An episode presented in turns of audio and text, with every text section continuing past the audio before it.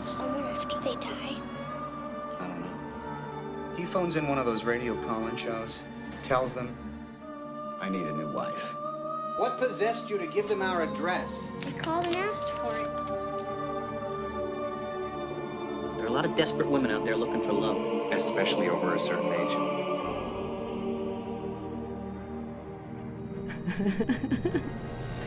Oh, Annika, wir treffen uns Mhm. hier total zufällig. wir Ähm, hätten uns sonst auch an unserem Küchentisch äh, getroffen und jetzt haben wir uns spontan entschieden, einfach.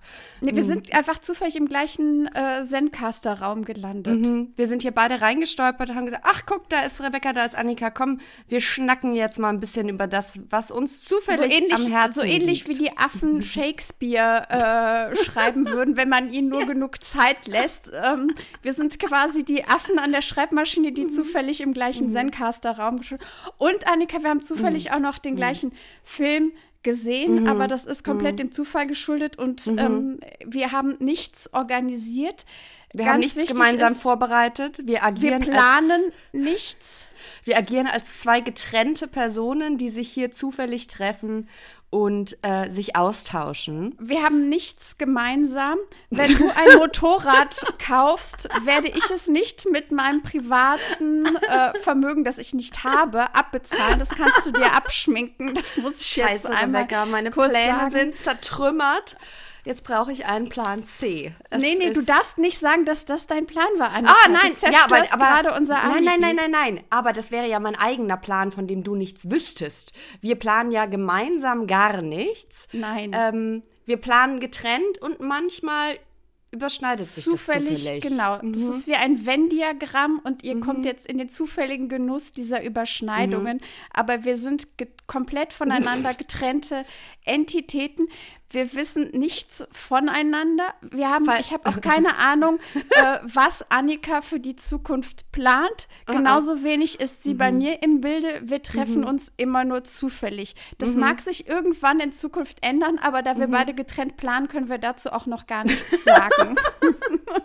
so. Falls ihr euch jetzt gerade glaubt, ob wir beide heute Morgen völlig getrennt voneinander aufgestanden und mit Anlauf gegen die Wand gerannt sind und ob das dieses Bit hier erklärt. Ähm, Das wissen wir nicht, weil wir nicht gesprochen Wissen wir haben. nicht, wir haben nicht gesprochen. Dieser Skit wurde euch gebracht vom deutschen Steuerrecht. Äh, fun fun Yes. Times. Fun, fun Genau. Times. Augen auf, kann man da nur sagen. Und planen sie getrennt. Wie auch wir, immer. Ja, Immer. genau. Bis auf äh, vielleicht absehbare Zukunft. Wir wissen es nicht. Wir wissen es, wir, wir sprechen ja auch nicht. Nie. Eigentlich, eigentlich dürfen wir auch gar nicht Feminist Shelf Control heißen, denn wir sind ähm, Rebecca und zufälligerweise auch Annika besprechen Mhm. Dinge. Bücher, Filme, Dinge. die wir zufällig gleichzeitig lesen. Die, genau. Mhm. Wir, wir besprechen eine zufällige kleine Venn-Diagramm-Mitte. Ja, wir haben, wir haben einen zufälligerweise sehr eklektischen, verstörenden, gleichen Buch- und Filmgeschmack. Und manchmal fällt uns das auf und dann Feminism books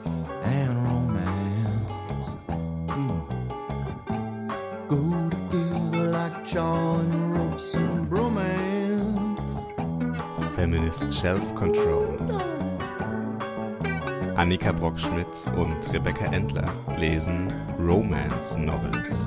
Listen up.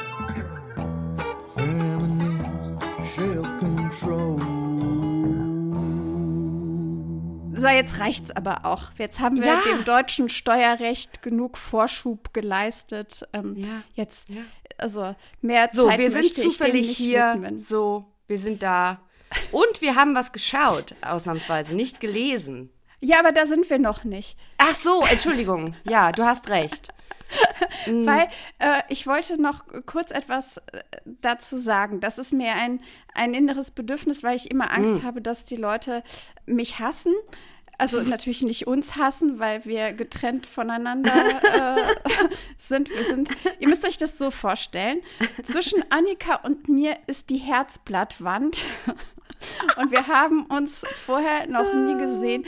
Noch und auch nicht übereinander ausgetauscht. Aber Never. was ich sagen wollte, Mhm. ich habe gerade technische Schwierigkeiten. Ich muss nämlich meine Fenster alle so klein machen, dass ich dich noch sehe und mein Dokument. Wir haben so lange uns nicht mehr zufällig getroffen, dass da so ein Mhm. bisschen die Routine äh, flöten gegangen ist. Wir So. müssen alle wieder reinkommen. Ja, richtig. Und wo ich vielleicht mich auch langsam äh, mal wieder rein trauen kann, ist Instagram, weil ich wollte mich bei allen Leuten entschuldigen, die in letzter Zeit sehr viel geschrieben und gepostet haben und uns an ihren Spotify Wrapped haben teilhaben lassen. Ich habe gemerkt, mein innerer Widerstand, mir das anzugucken, weil so unfassbar groß, weil ich total schlechtes Gewissen dafür habe, dass ihr alle so viel Zeit mit uns verbracht habt. Das heißt überhaupt nicht, dass ich nicht Rebecca. wahnsinnig dankbar bin. Rebecca. Ja, ich weiß. It's a you thing. Ja, komm, das haben wir ja schon geklärt. Es ist komplett ein, ein Me-Thing. Ähm, ich habe, ich will ja auch eigentlich am liebsten, dass jede Folge eine Viertelstunde lang ist, damit ich euch nicht so viel Lebenszeit klaue. Ich weiß, es ist ein Me-Thing und, und wenn ihr jetzt irgendwie schreibt, nein, wir freuen uns und so, ich lese das und nehme das auch wahr und bin einerseits dafür total dankbar, auf der anderen Seite denke ich mir so, mein Gott, Leute, ihr habt doch bestimmt auch spannendere Sachen in eurem Leben. Rebecca! Rebecca! Ja, Rebecca! Know. Ich wollte das auch nur deswegen sagen, weil ich war wirklich nicht in der Lage, irgendwem zu antworten oder zu danken. Ich habe komplett diese App gemieden und am liebsten wüsste ich gar nicht, also ich bin eigentlich eine Frau für eine andere Zeit und zwar eine Zeit vor Social Media. Ich, ich möchte gerne Okay, einfach okay, ich möchte das an dieser Stelle abbrechen. Ja? Folgendes, folgendes. Liebe Hörerinnen und Hörer, ich muss an dieser Stelle kurz intervenieren. Und zwar machen wir das folgendermaßen. Wenn ihr in den nächsten zwei Wochen eure Spotify Wrapped Geschichten uns postet, dann werde ich, weil ich jetzt wieder ein bisschen Luft habe, den Instagram-Account bespielen und sie reposten, weil ich äh, freue mich sehr darüber. Ich nehme meinen, nicht vielleicht meinen ganzen Lebenssinn daraus, das wäre vielleicht ein bisschen zu viel, aber ähm, ich kann das nicht nachvollziehen. Respektiere aber natürlich auch deine Boundaries, Rebecca. Aber an dieser Stelle, ich glaube, das ist die gute Lösung. Du musst es nicht sehen und ich reposte fröhlich, was das Zeug hält und, So und, machen wir das. und denke mir, ach, dann schreien wir ja doch nicht nur ins Leere.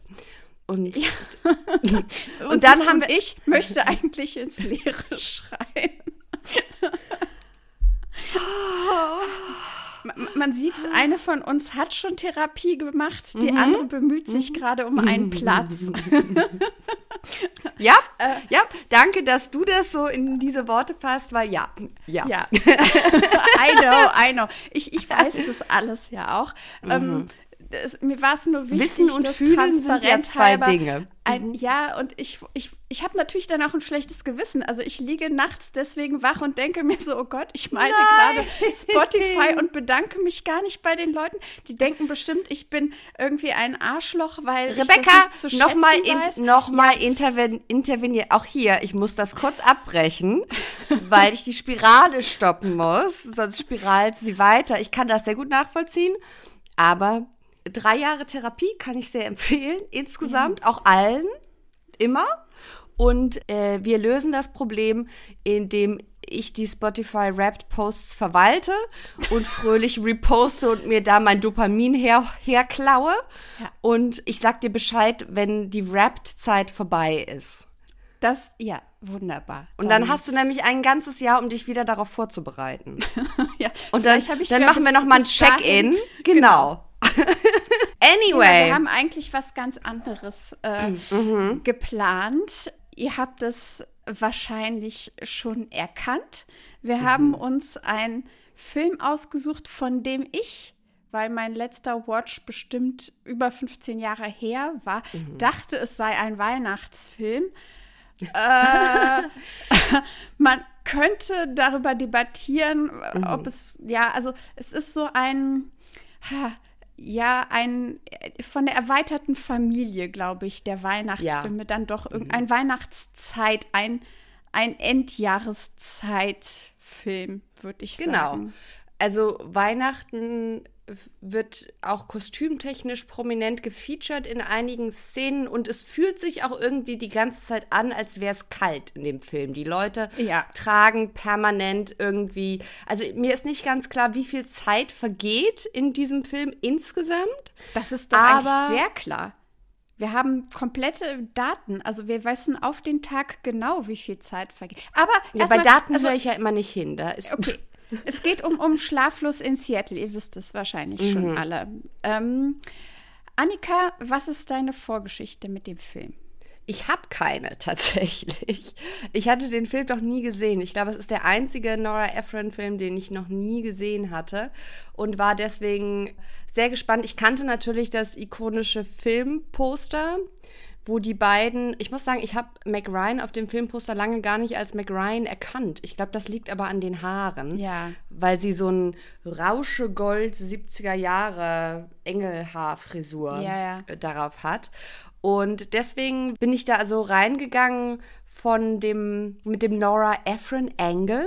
Dachte mir so, was kann ich von dem, was ich über unser, unser Girl Nora weiß, was kann ich da wiederfinden? Und ähm, einiges, weil wir gehen gleich noch weiter drauf ein. Man kann insgesamt sagen, für Nora Ephron galt, don't fuck with Nora, sonst kommst du in ihren Filmen vor. Und das finde ich bewundernswert, das Level an Pettiness. Und ähm, da freue ich mich auch gleich, euch diverse Anekdoten zu unterbereiten. Was ist dein, deine Geschichte? Wann hast du ihn zum ersten Mal gesehen? Also ich war mit Sicherheit, also der Film ist von 1993. Mhm. Ich bin von 1984. Das heißt, ich war neun, als der Film rauskam. Annika hat sich gerade verschluckt. Ähm, Es lag aber nicht an der Jahreszahl, sondern an der Formulierung von Ich bin von. ach so, ja.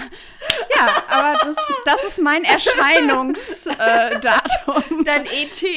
genau, me- mein ET ist 1984. Das heißt, ich habe diesen Film nicht im Kino gesehen, aber in Deutschland ist er, glaube ich, so 1900. Also es müsste so 96, 97, ich habe es jetzt nicht nachgeguckt, ähm, als Video rausgekommen sein. Und ich habe wirklich noch Erinnerungen daran, wie ich dann wahrscheinlich so mit 10, 11 bei Übernachtungspartys bei meiner Freundin Daniela äh, so zwischen drei Videokassetten auswählen konnte. Und dann haben wir an einem Tag, glaube ich, einmal Dirty Dancing geschaut, den ich auch wahnsinnig gerne noch mal mit dir besprechen Oh würde. ja, bitte, bitte, unbedingt. Und äh, eben auch Sleepless in Seattle. Das war das erste Mal, dass ich ihn gesehen habe. Und oh mein Gott, also ich, ich war da in, ja, ich muss so zwölf maximal gewesen sein. Und ich war so empfänglich für diese Form von Romantik und Erzählung, weil sie auch dadurch, dass die beiden auch die ganze Zeit getrennt voneinander sind, muss man auch, was für das Alter für mich immer super unangenehm war, so Körperlichkeiten zwischen Erwachsenen, muss man in diesem Film einfach fast gar nicht aushalten. Und deswegen fand ich diesen Film ganz großartig und diese riesige Sehnsucht hat komplett dazu bei mir geführt, dass ich dann angefangen habe, Radio zu hören und zwar auch diese Call-in-Sendungen. Und ich hatte auf meinem Nachttisch, ja, ein kleines äh, Radio mit Antenne. Und wenn ich die Antenne in eine bestimmte Richtung ausgerichtet habe und gleichzeitig brauchte diese Antenne aus irgendeinem Grund Körperkontakt, um richtig zu empfangen, also ich musste die Antenne mit der Hand festhalten, konnte ich aus meinem Kinderzimmer RPR 1 empfangen.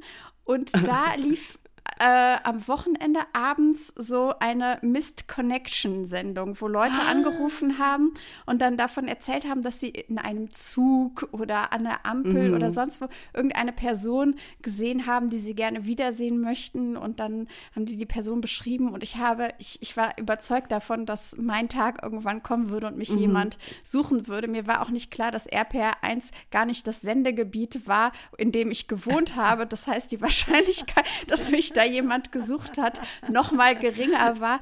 Aber ähm, das, also wirklich mein, also deswegen wollte ich den Film auch unbedingt mit dir schauen. Ich glaube, einer der Grundsteine meines ganzen Verständnisses von Romantik ist Sleepless in Seattle. Oh, wow. Also wirklich ein, ein foundational Film. Also mit fundamentaler Ja. Wirkung und Auswirkungen auf dein Verständnis von Liebe oder von Romantik? Ja, das, da werden wir gleich mal noch darüber sprechen, wo eigentlich da die Trennschärfe ist. Aber ich weiß, oh Gott, das ist mir auch jetzt gerade erst aufgefallen. Das ist vielleicht heute auch so eine Art Therapiesitzung hier. Ich wollte gerade sagen, es hat so ein bisschen die Charakteristika. Kommt mit auf die Entdeckungsreise. Also, ähm, ich äh, neige schon wahrscheinlich seitdem dazu, ja auch Fernbeziehungen für das Romantischste überhaupt zu halten, weil man sich nicht, man muss sich nicht sehen, man teilt keinen Alltag miteinander. Und äh, in dem Fall ist es jetzt noch speziell, darauf werden wir auch gleich nochmal eingehen, dass es eigentlich eine sehr unilaterale Äh, ähm, ja. Fernbeziehung ist. Aber trotzdem, also das Man könnte auch Objekt sagen, der Stalking in diesem Ja, Fall. ja, ja. Also das Objekt der Sehnsucht ist weit weg und mir persönlich gefällt das sehr gut. so. das, Und es ist aber auch reicht. so ein bisschen ungefährlich dadurch, ne? Weil das fand ich als Teenager immer Genau. quasi, ich habe Stunden damit verbracht, mich in irgendwelche Schwärmereien Ja. reinzusteigern, von denen aber nie die Gefahr bestand, äh, weil das Objekt der Begierde Ja. schon komplett unerreichbar gewählt war und dann natürlich noch geografisch noch extra unerreichbar, dass äh, ich nie in die Verlegenheit gekommen wäre, da jetzt irgendwie m, mit schwitzigen Händen Händchen halten zu müssen oder sowas. Oder Gott bewahre, was ganz anderes zu machen. Es ist Ähm, eigentlich so der Archetyp einer parasozialen Beziehung. Ja, genau. Wie sie ja auch viele Menschen ähm, hier No Shade, aber mit äh, Podcasts-Hosts verbinden. Also würde man Ja. Schla äh, schlaflos, ich muss mich jetzt entscheiden, Sleepless in Seattle oder schlaflos in Seattle, wie wollen wir es nennen? äh, Sleepless. Weil, Schlieblos. weil, Schlieblos. Schlieblos. Weil bei, wenn ich schlaflos sage, habe ich immer das Gefühl, ich spucke ins Mikrofon. Schlaflos. Okay, also Sleepless in Seattle, würde man das heute drehen, dann wäre äh, das Objekt der Begierde mit Sicherheit, da müsste man gar nicht diesen Umweg über eine Call-In-Sendung machen, die ja auch so ein bisschen anachronistisch äh, wäre. Wobei, also es gibt es vielleicht immer noch, ich weiß es nicht. Doch, doch, Domian und Doch, sowas. gibt's noch. Ja, ja. Aber ähm, die Wahrscheinlichkeit, dass sich jemanden in eine Stimme verliebt, die bei Domian anruft, also Mm. I don't know. Jedenfalls ist die Wahrscheinlichkeit höher, dass es äh, eine Person Mhm. trifft, die Podcasts macht.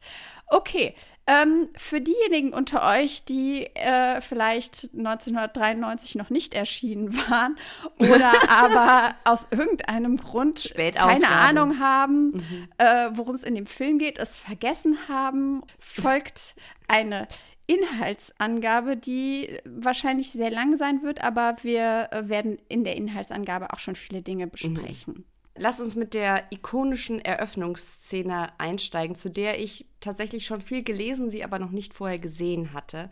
Wir äh, fangen nämlich an mit, wir sehen die Skyline von Chicago und äh, dann Grabsteine. Also es fängt düster an und wir sehen einen Mann und seinen kleinen Sohn. Ich bin schlecht im Alter von Kinderschätzen. Was glaubst du, wie alt der Sohn ist? Das wissen wir, er ist acht. Ich sag ja, bei Zahlen höre ich nicht zu.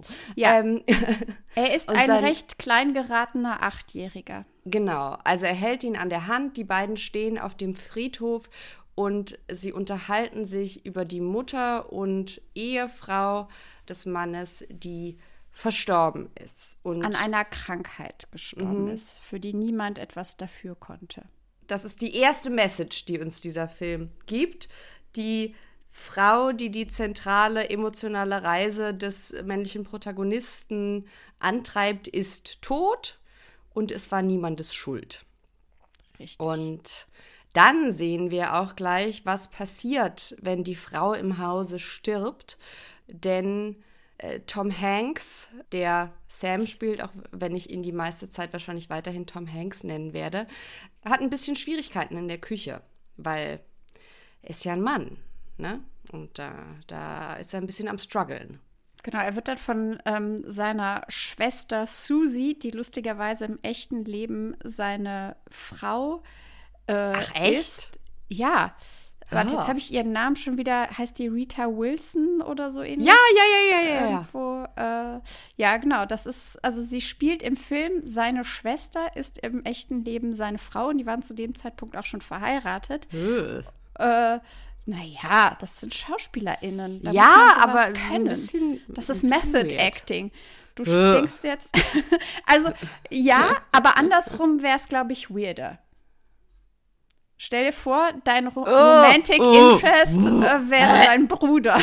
Ja, boah, nee. mm, mm. That's a line we don't wanna cross. Also so ist mir das tausendmal lieber. Ähm, Susi muss dann ähm, Tom Hanks erstmal erklären, wie man eine äh, Mikrowelle bedient.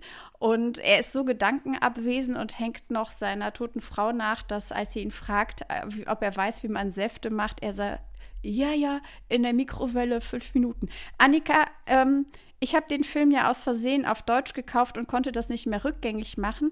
Äh, Ich konnte ihn welcher auch Sprache? nur auf Deutsch gucken, Ah, weil ich okay. konnte ihn nur auf Deutsch ausleihen. Und ähm, es gab keine, keine Original, ich konnte keine Original ähm, Okay, Version aber dann sind wir beide. Mhm. dann sind wir beide da äh, auf, auf, haben den gleichen Film geschaut. Yes. Ähm, und ähm, wir lernen dann auch, was Sam beruflich macht und wie sein mentaler Gesundheitszustand so ist nach dem Tod seiner Ehefrau. Es sieht alles nicht so, nicht so Bombe aus. Er ist Architekt und er ist nicht interessiert an Therapie, kann man, glaube ich, sagen. Genau, stattdessen überlegt er sich, dass das, was er und sein Sohn jetzt brauchen, ein Tapetenwechsel ist und dass er mit seinem Sohn einfach kurzerhalt mal nach Seattle umziehen würde. Dann kommt ein extrem langer Vorspann, so einer, wo man dann Ewig. merkt, ach so, jetzt fängt der Film an, hä?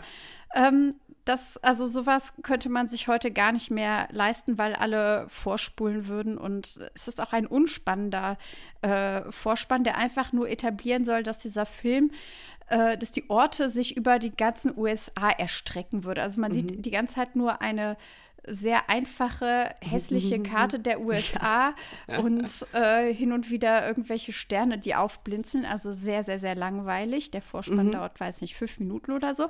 Dann haben wir einen Zeitsprung und es ist 18 Monate später, also anderthalb Jahre später, in Baltimore, wo Mac Ryan, aka Annie, wohnt. Und Mac Ryan und ihr Verlobter Walter, gespielt von Bill Pullman, ähm, Sorry. Ja. Äh, ich kann Also- nicht anders. Ich, ähm, Also, da, da, wir kommen nachher noch drauf zu sprechen, Ja. aber sagen wir so, es, Tom Hanks soll uns schmackhaft gemacht werden, aber eigentlich in Wirklichkeit ist so ziemlich jeder andere Mann in diesem Film irgendwie hot. um, Versehentlich. um mehrere Ligen hotter. Ich weiß nicht, wie es dir geht. Ich finde Tom Hanks extrem unappealing in diesem ganzen Ding.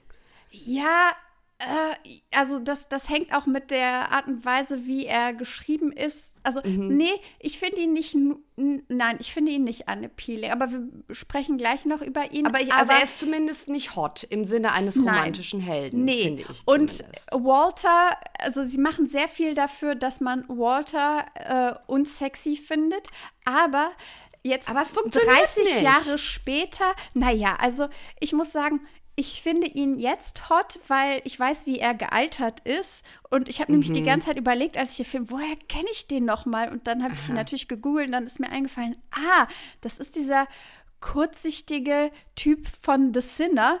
Und da Mhm. ist er, da ist er so der schroffelige Typ mit so einem Bart und keine Ahnung, also so Shabby Daddy ist anscheinend mein Ding. Ähm, Mhm. Ja. Je, ja, also Finde ich aber völlig vertretbar. Ich muss sagen, also er spielt in, in The Sinner spielt er doch den äh, bisschen kaputten Detective, Ja, der, ja, genau. Der dann so einen so einen- so einen kleinen Dominanzfetisch Mhm. hat. Und ist alles, ja, mhm, kann, kann man machen, finde ich. Also er ist, er ist gut gealtert, Ja. muss man einfach sagen. Und Voller Bart weiß, heute. Mhm. Genau. Dann ähm, kann man ihn auch 30 Jahre ähm, vorher, wo er so ein bisschen so der sleeke, aber völlig harmlose Sweetheart-Typ sein soll. Man Mhm. sieht ja schon Potenzial. Jedenfalls Walter und Annie fahren zum ersten Mal an Weihnachten zu Annies Familie äh, in zwei getrennten Autos, komischerweise, was auch so sehr, sehr 90s-mäßig aussieht. Und alles, was man so en passant über Annies Familie erfährt, ist so eine White-Collar-Crime-Familie, so weiße Upper Middle Class, wo äh, man mit den Männern aufpassen muss, weil alle irgendwie Steuerhinterziehung begangen haben. Und gleichzeitig aber Annie über die anderen Frauen in ihrer Familie spricht, also ihre Schwester und die Frau ihres Bruders und so weiter. Alle, also eigentlich hat sie kein gutes Wort für irgendwen übrig. Ich habe mir noch aufgeschrieben, irgendjemand, eine, eine, ich habe vergessen, ob es eine Tante oder eine Cousine war, hat äh, gedroht, den Hund einschläfern zu lassen, Genau. falls ihr Mann sie verlässt. Darauf wird nicht näher eingegangen, aber es war ein beunruhigendes Detail, was sich in meinem Hirn festgesetzt hat. Und ich habe die darauffolgende Szene damit verbracht, rauszufinden, wer die Hunde-Morddroherin ist, aber ich habe es nicht herausfinden Das können. kann ich dir sagen, das ist die Oh. rothaarige, dessen Mann die Bienenallergie hat. Ach, Ja. ja, gut. Mhm. Jedenfalls verkünden sie bei dem Weihnachtsessen ihre Verlobung und alle sind happy. Wir erfahren, dass Walter alle möglichen Allergien hat. Was total komisch ist, dass es jetzt erst erwähnt wird, denn wie gesagt, sie sitzen bei einem Weihnachtsessen und haben jede Menge Speisen, zubereitetes Zeug vor sich. Aber komischerweise erwähnt er erst nach dem Essen, dass er mit einem anaphylaktischen Schock auf so gut wie fast alles reagiert und es ihm den Tod kosten würde, woraufhin dieser eine Mann die ganze Zeit sagt, äh, das ist der, der auch Steuern oder einer von denen, die Steuern hinterzogen haben, dass er eine Bienenallergie hat. Bienenallergie war zu dem Zeitpunkt irgendwie so sehr, ich weiß nicht, das kann ja unmöglich neu gewesen sein, aber ähm, paar Jahre vorher war es ja auch so ein ganz prominenter Plotpoint in My Girl, wo ähm, Macaulay Culkin äh, so mitten im Film an der Bienenallergie ja sogar verstirbt.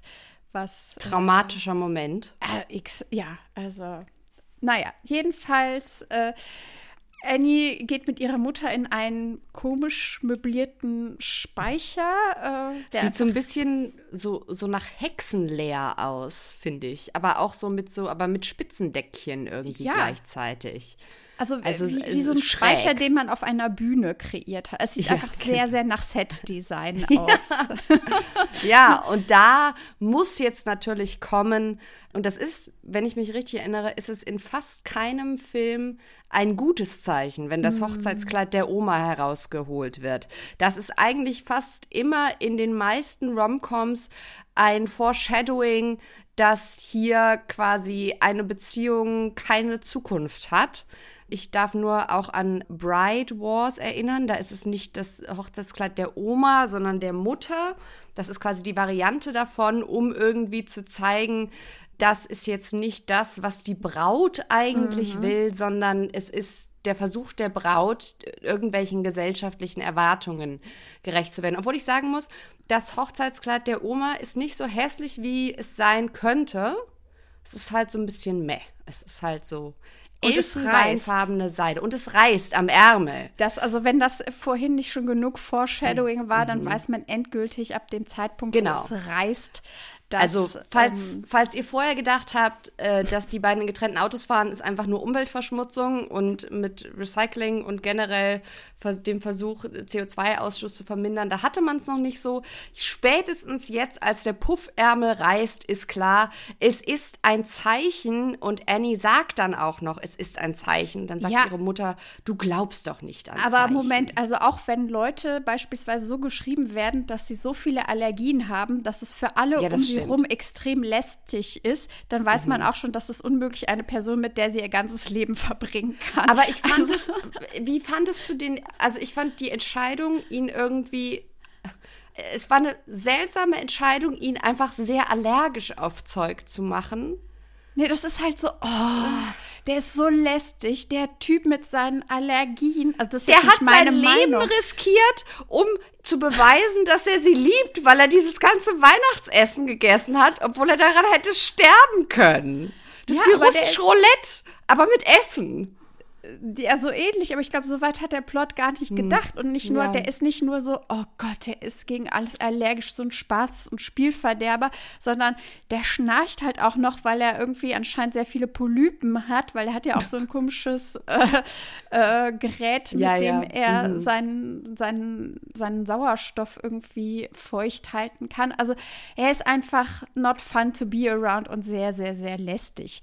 Jedenfalls Annie und ihre Mutter im Speicher haben ein äh, Gespräch darüber, wann man weiß, dass man den Partner, die Partnerin fürs Leben gefunden hat und dann ein Hoch auf äh, deutsche Übersetzungsstelzigkeit, weil wir haben keine Ahnung, was da im Original gesagt wird. Ich kann es nur vermuten. Jedenfalls sprechen die beiden wahrscheinlich über Sex, wenn sie darüber sprechen, dass es wie Butter aufs Brot schmieren. Oder?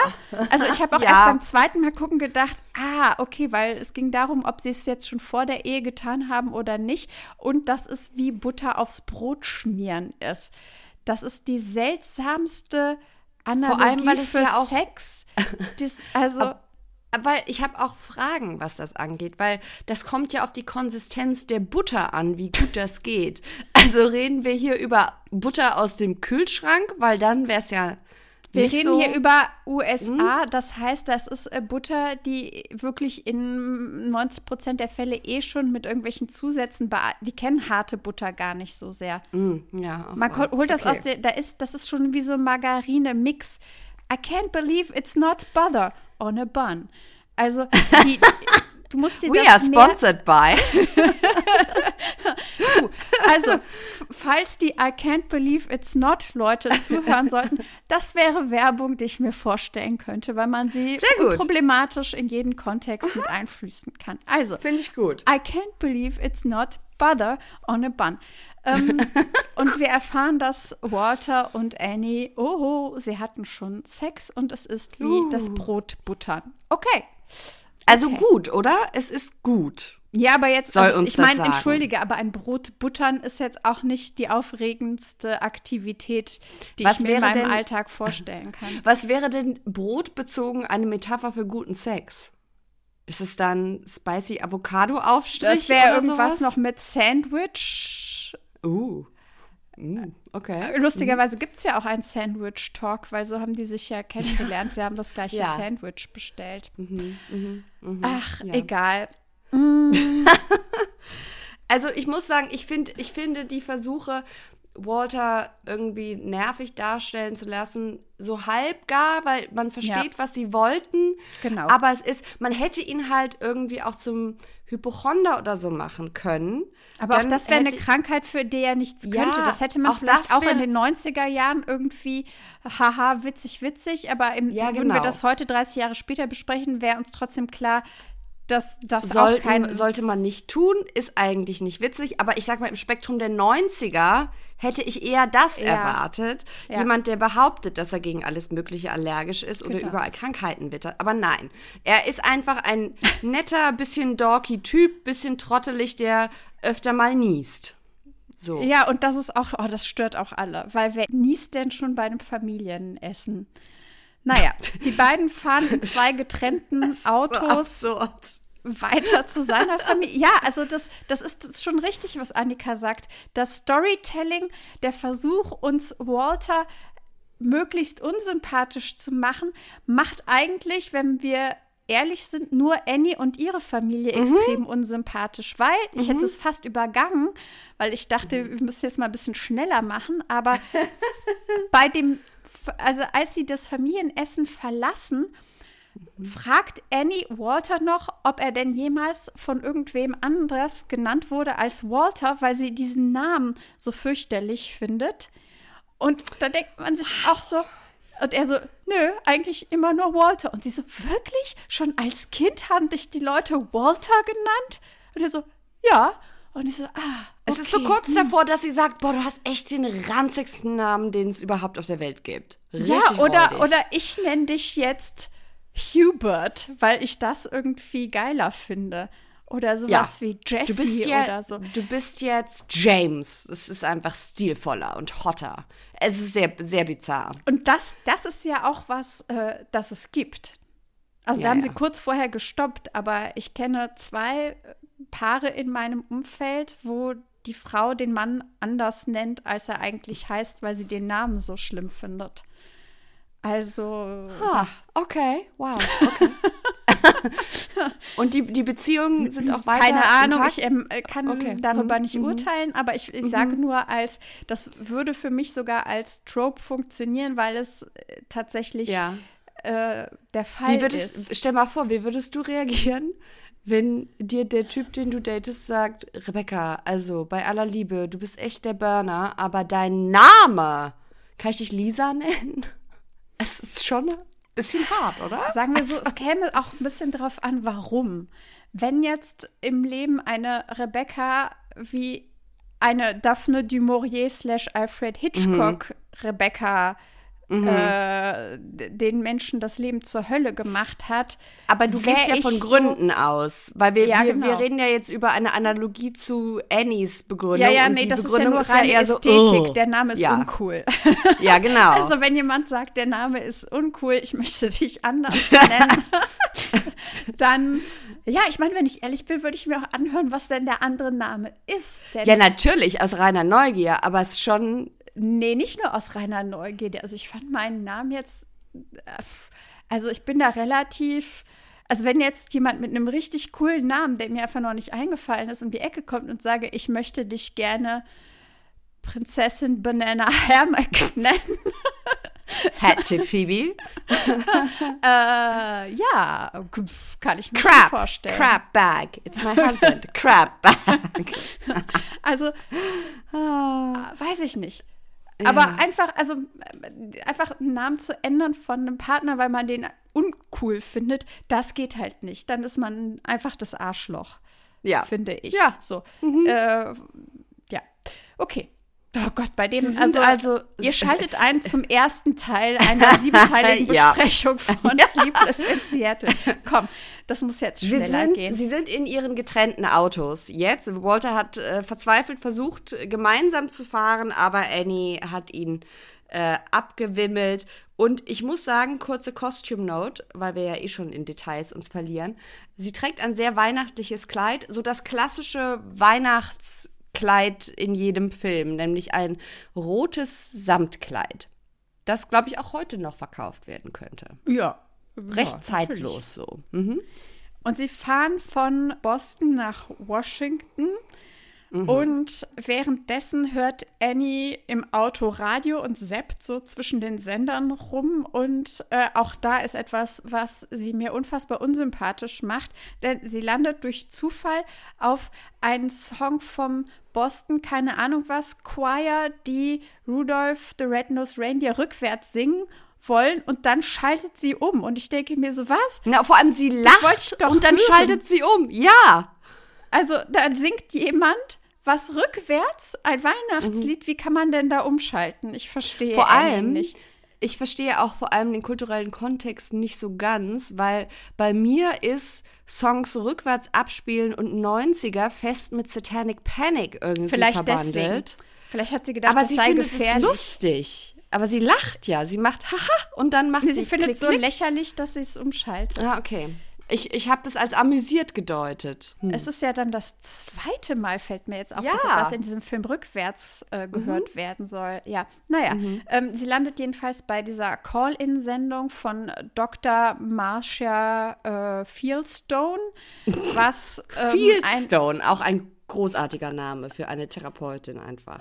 Also der Name ist völlig an den Haaren herbeigezogen, aber es Mhm. soll so eine, eine ähm, Hommage sein Mhm. an diese Delilah. Heißt die Delilah? Diese Mhm, amerikanische schon, ja, ja. Ähm, Frau, die auch seit mehreren Jahrzehnten so Call-In-Sendungen macht, die auch ähm, national, also in den ganzen USA empfangen werden können. Und da Mhm. ruft dann der achtjährige Jonah an und spricht über den Tod seiner Mutter.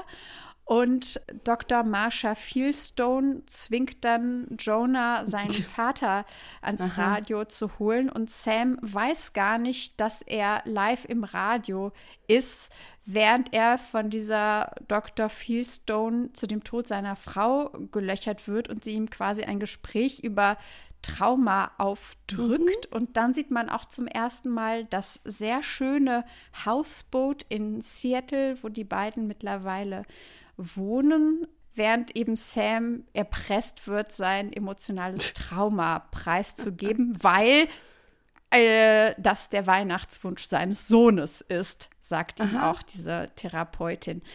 Annie ist irgendwie äh, angetan und hält dann an einer Raststätte, wo, oh Wunder, alle anderen auch äh, diese Sendung hören. Also die tun so, als wäre diese Sendung ein nationales Ereignis, ein bisschen wie Wetten das. Oder Tatort. Mhm. Oder Tatort, genau. Das bringt die Nation zusammen vor den Radiosendern, äh, vor dem Radiogerät. Und die Frauen reden in der Raststätte darüber, ob er jetzt einen Knackpo hat, also Sam, und sind besessen davon. Dann sieht man eine Einstellung, wo Jonah der also kurz vorher noch beim Radio angerufen hat, jetzt auf dem Schoß seines Vaters einschläft, ein Achtjähriger. Also die, diesen Achtjährigen möchte ich mal sehen, der innerhalb von wenigen Minuten, während sein Vater live im Radio ist, auf dem Schoß von und seinem Vater super einschläft. laut redet. Wann immer Tom Hanks Ja. am Telefon ist, fängt er an, ich weiß nicht, ob es die deutsche Synchronisation ist oder ob es im Original auch so ist, so diese die Stimmlage zu benutzen, wie wenn man quer übers Fußballfeld ruft. Äh, also, mit einem ähm, Fernsprecher spricht er. Ja, genau. ja, ja, exakt das. Äh, Sehr befremdlich, aber für Jonah ist das anscheinend so süß wie ein Schlaflied. Denn er schnurchelt weg. ich weiß nicht, war das früher so, dass, also früher, wir reden jetzt über Anfang der 90er Jahre, dass Mhm. man dann noch so ins Telefon, wahrscheinlich waren das auch eher ältere Leute, ne? Weil ganz früher Naja. war das schon so, glaube ich, dass man sehr laut und deutlich sprechen musste.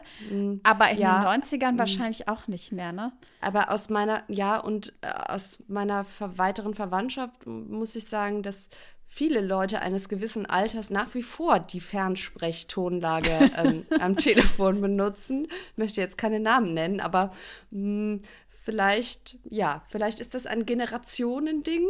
Who knows? Und, und wir erfahren ja auch, er ist, er ist auch irgendwie ein, ein altmodischer Typ in seinen Einstellungen, also vielleicht auch Mhm. in seinen Telefoneinstellungen. Ja, genau. Wir sind dann jedenfalls, also Sam erzählt uns jetzt, gibt uns noch ein bisschen Einblick da rein, wie er Liebe sieht und die Beziehung zu seiner Frau. Und da bekommen wir also die Erzählung, dass diese Frau die, die eine war und äh, dass die Beziehung der beiden und ihr Kennenlernen, dass das Magie war. Genau. Und das wird uns auch immer wieder begegnen. Quasi diese, dieses, es war Feuerwerk und er sagt, glaube ich, später noch mal, als ich sie das erste Mal berührte, wusste ich, ta, ta, ta, ta. Genau, So und das ist das Gleiche, was Annies Mutter auch über ihre erste Begegnung mit Annies Vater gesagt hat. Das heißt, Also spätestens hier wissen wir, aha, die beiden gehören zusammen. Genau, weil in Annies Kopf findet jetzt ein neuronales Feuerwerk äh, statt und äh, sich verbindet quasi die Kennenlerngeschichte Mhm. ihrer Eltern auf eine äußerst gesunde Art und Weise. Ja, mit, die, mit dieser Also, Geschichte diesen, dieses Mannes, dem sexy Witwer aus Seattle und äh, dann irgendwann, nachdem Sam dann auch, aber das muss man auch sagen, das haben sie meiner Meinung nach auch wirklich gut geschrieben, weil so wie er über seine Frau spricht und wie das Leben mit der Trauer und mit seinem Sohn jetzt weitergehen wird, das ist schon gut gemacht, weil man hat das Gefühl, das ist wirklich auch jemand, der leidet und gleichzeitig äh, hat man auch das Gefühl schon auch durch dieses Gespräch, dass er irgendwie ein cooler Vater ist, also dass den das jetzt rein von der Stimme ein bisschen sexy macht, das verstehe ich schon, gerade für die Also- 90er Jahre. Ich wollte gerade sagen, vor allem angesichts, und das werden wir jetzt gleich sehen, wenn es um die Reaktion der Hörerinnen vor allem auf diese Sendung geht, wir merken wieder, die Messlatte für Heteromänner liegt extrem tief. Es reicht quasi hier, und ich will nicht sagen, dass es auf mich nicht den Effekt hatte, aber es reicht quasi zu sagen, seine Frau ist gestorben und er ist darüber traurig. Ne? Ja, Ein. Traummann. Ein Er ist darüber traurig Und aber auch gleichzeitig hat noch die Belange und Interessen seines Sohnes mit im Kopf. Also er ist in seiner Parallel. Trauerspirale nicht so weit verhärmt und ähm, abgekapselt von der Welt, dass er jetzt irgendwie kein schlechter Vater wäre, sondern man weckt ja, also man kriegt wirklich den Eindruck, dass Sam sehr bemüht ist, auch das Loch im Leben seines Sohnes ähm, zu füllen. Und ich glaube, das ist ja, wir kommen nachher noch mal äh, genauer drauf zu sprechen. Jedenfalls, dann gibt es einen Schnitt und Weihnachten ist vorbei. Und ab Minute 28 erfahren wir dann auch, was Annie beruflich macht. Denn Annie ist Journalistin. Wir Angeblich. sehen ja. sie, ja. also äh, Annie hat so das Gegenteil vom Imposter-Syndrom.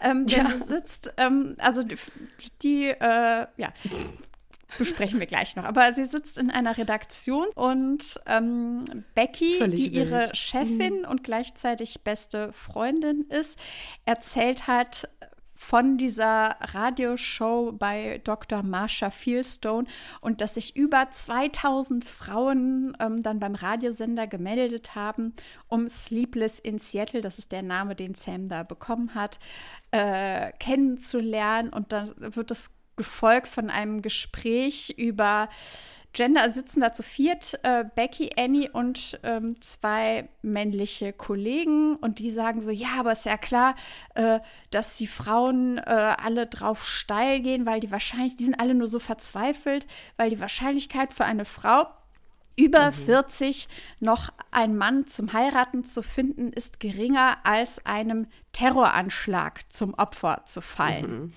Woraufhin Becky auch ganz richtig sagt, dass das Quatsch ist. Und, und dann sagen sie, ja, aber das ist eigentlich egal, ob das Quatsch ist oder nicht, denn gefühlt stimmt es. Dazu wollte ich kurz einschieben, weil das schien mir so spezifisch, dass ich dachte, das ist bestimmt Ja. nicht ausgedacht und ist es nicht. Und zwar ist es die Cover-Story von einem Newsweek-Ausgabe von 1986, die genau diese Überschrift hatte. Und das war eine Statistik, die falsch interpretiert worden war, hat sich aber über mehrere Jahrzehnte so gehalten, denn erst 2006 wurde diese ähm, Newsweek-Geschichte zurückgezogen und korrigiert. Also stand quasi über 20 Jahre lang unwidersprochen im Raum. Nee, unwidersprochen stimmt nicht ganz, aber äh, es hat einfach 20 Jahre gedauert, bis Genau. diese Statistik zurückgezogen wurde. Was zur Folge hatte, dass daraus quasi so ein Urban Myth geworden ist, weil es so unheimlich catchy ist, dass Frauen über 40 mit einer größeren Wahrscheinlichkeit einem Terroranschlag zum Opfer fallen, als zu heiraten. Was wiederum so große Auswirkungen auf unsere Popkultur hatte, dass dieser Satz und das, was es heißt, beispielsweise in Ellie McBeal, in Bridget Jones, in Sex and the City und wie sie alle heißen, ähm, Popkultur, Filme, Serien, die sich eben mit Frauen, die nicht mehr ganz jung sind, aber auch noch nicht Frauen, alte Frauen beschäftigen, alle das zum Thema hatten. Und dann hat sich herausgestellt, dass das eigentlich Teil einer politischen Agenda war, um die Single-Frau zu vilifizieren. Wie heißt das auf Deutsch? Ähm, zu, also das Schreckgespenst der genau. unverheirateten Frau zu erschaffen. Denn die unverheiratete Frau war eine große Gefahr für eine patriarchal organisierte Gesellschaft. Das heißt, Frauen, die gearbeitet haben, Frauen, die gesagt haben, wir äh, machen erstmal Karriere, bevor wir eine Familie gründen, bevor wir Kinder kriegen, waren ein großes Schreckgespenst und deswegen musste man ihnen mit einem Mittel beikommen und die Angst vor einem Terroranschlag schien anscheinend ein probates Mittel zu sein.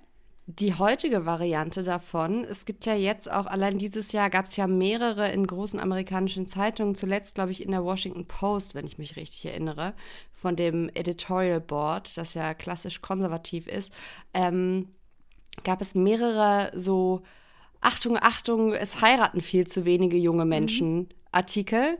Ähm, ebenfalls zuletzt äh, die Behauptung, dass junge Männer immer konservativer würden und junge Frauen immer liberaler. Also unterm Strich, warum heiratet keiner mehr Republikaner? Und das wird zum Zusammenbruch der Gesellschaft führen. Auch auf Basis einer Statistik, die nicht nur von einem konservativen Think Tank kam, sondern auch noch falsch interpretiert wurde. Aber dazu vielleicht wann anders mehr. Noch ein kleines, kleines Titbit zu Nora Ephron und Newsweek.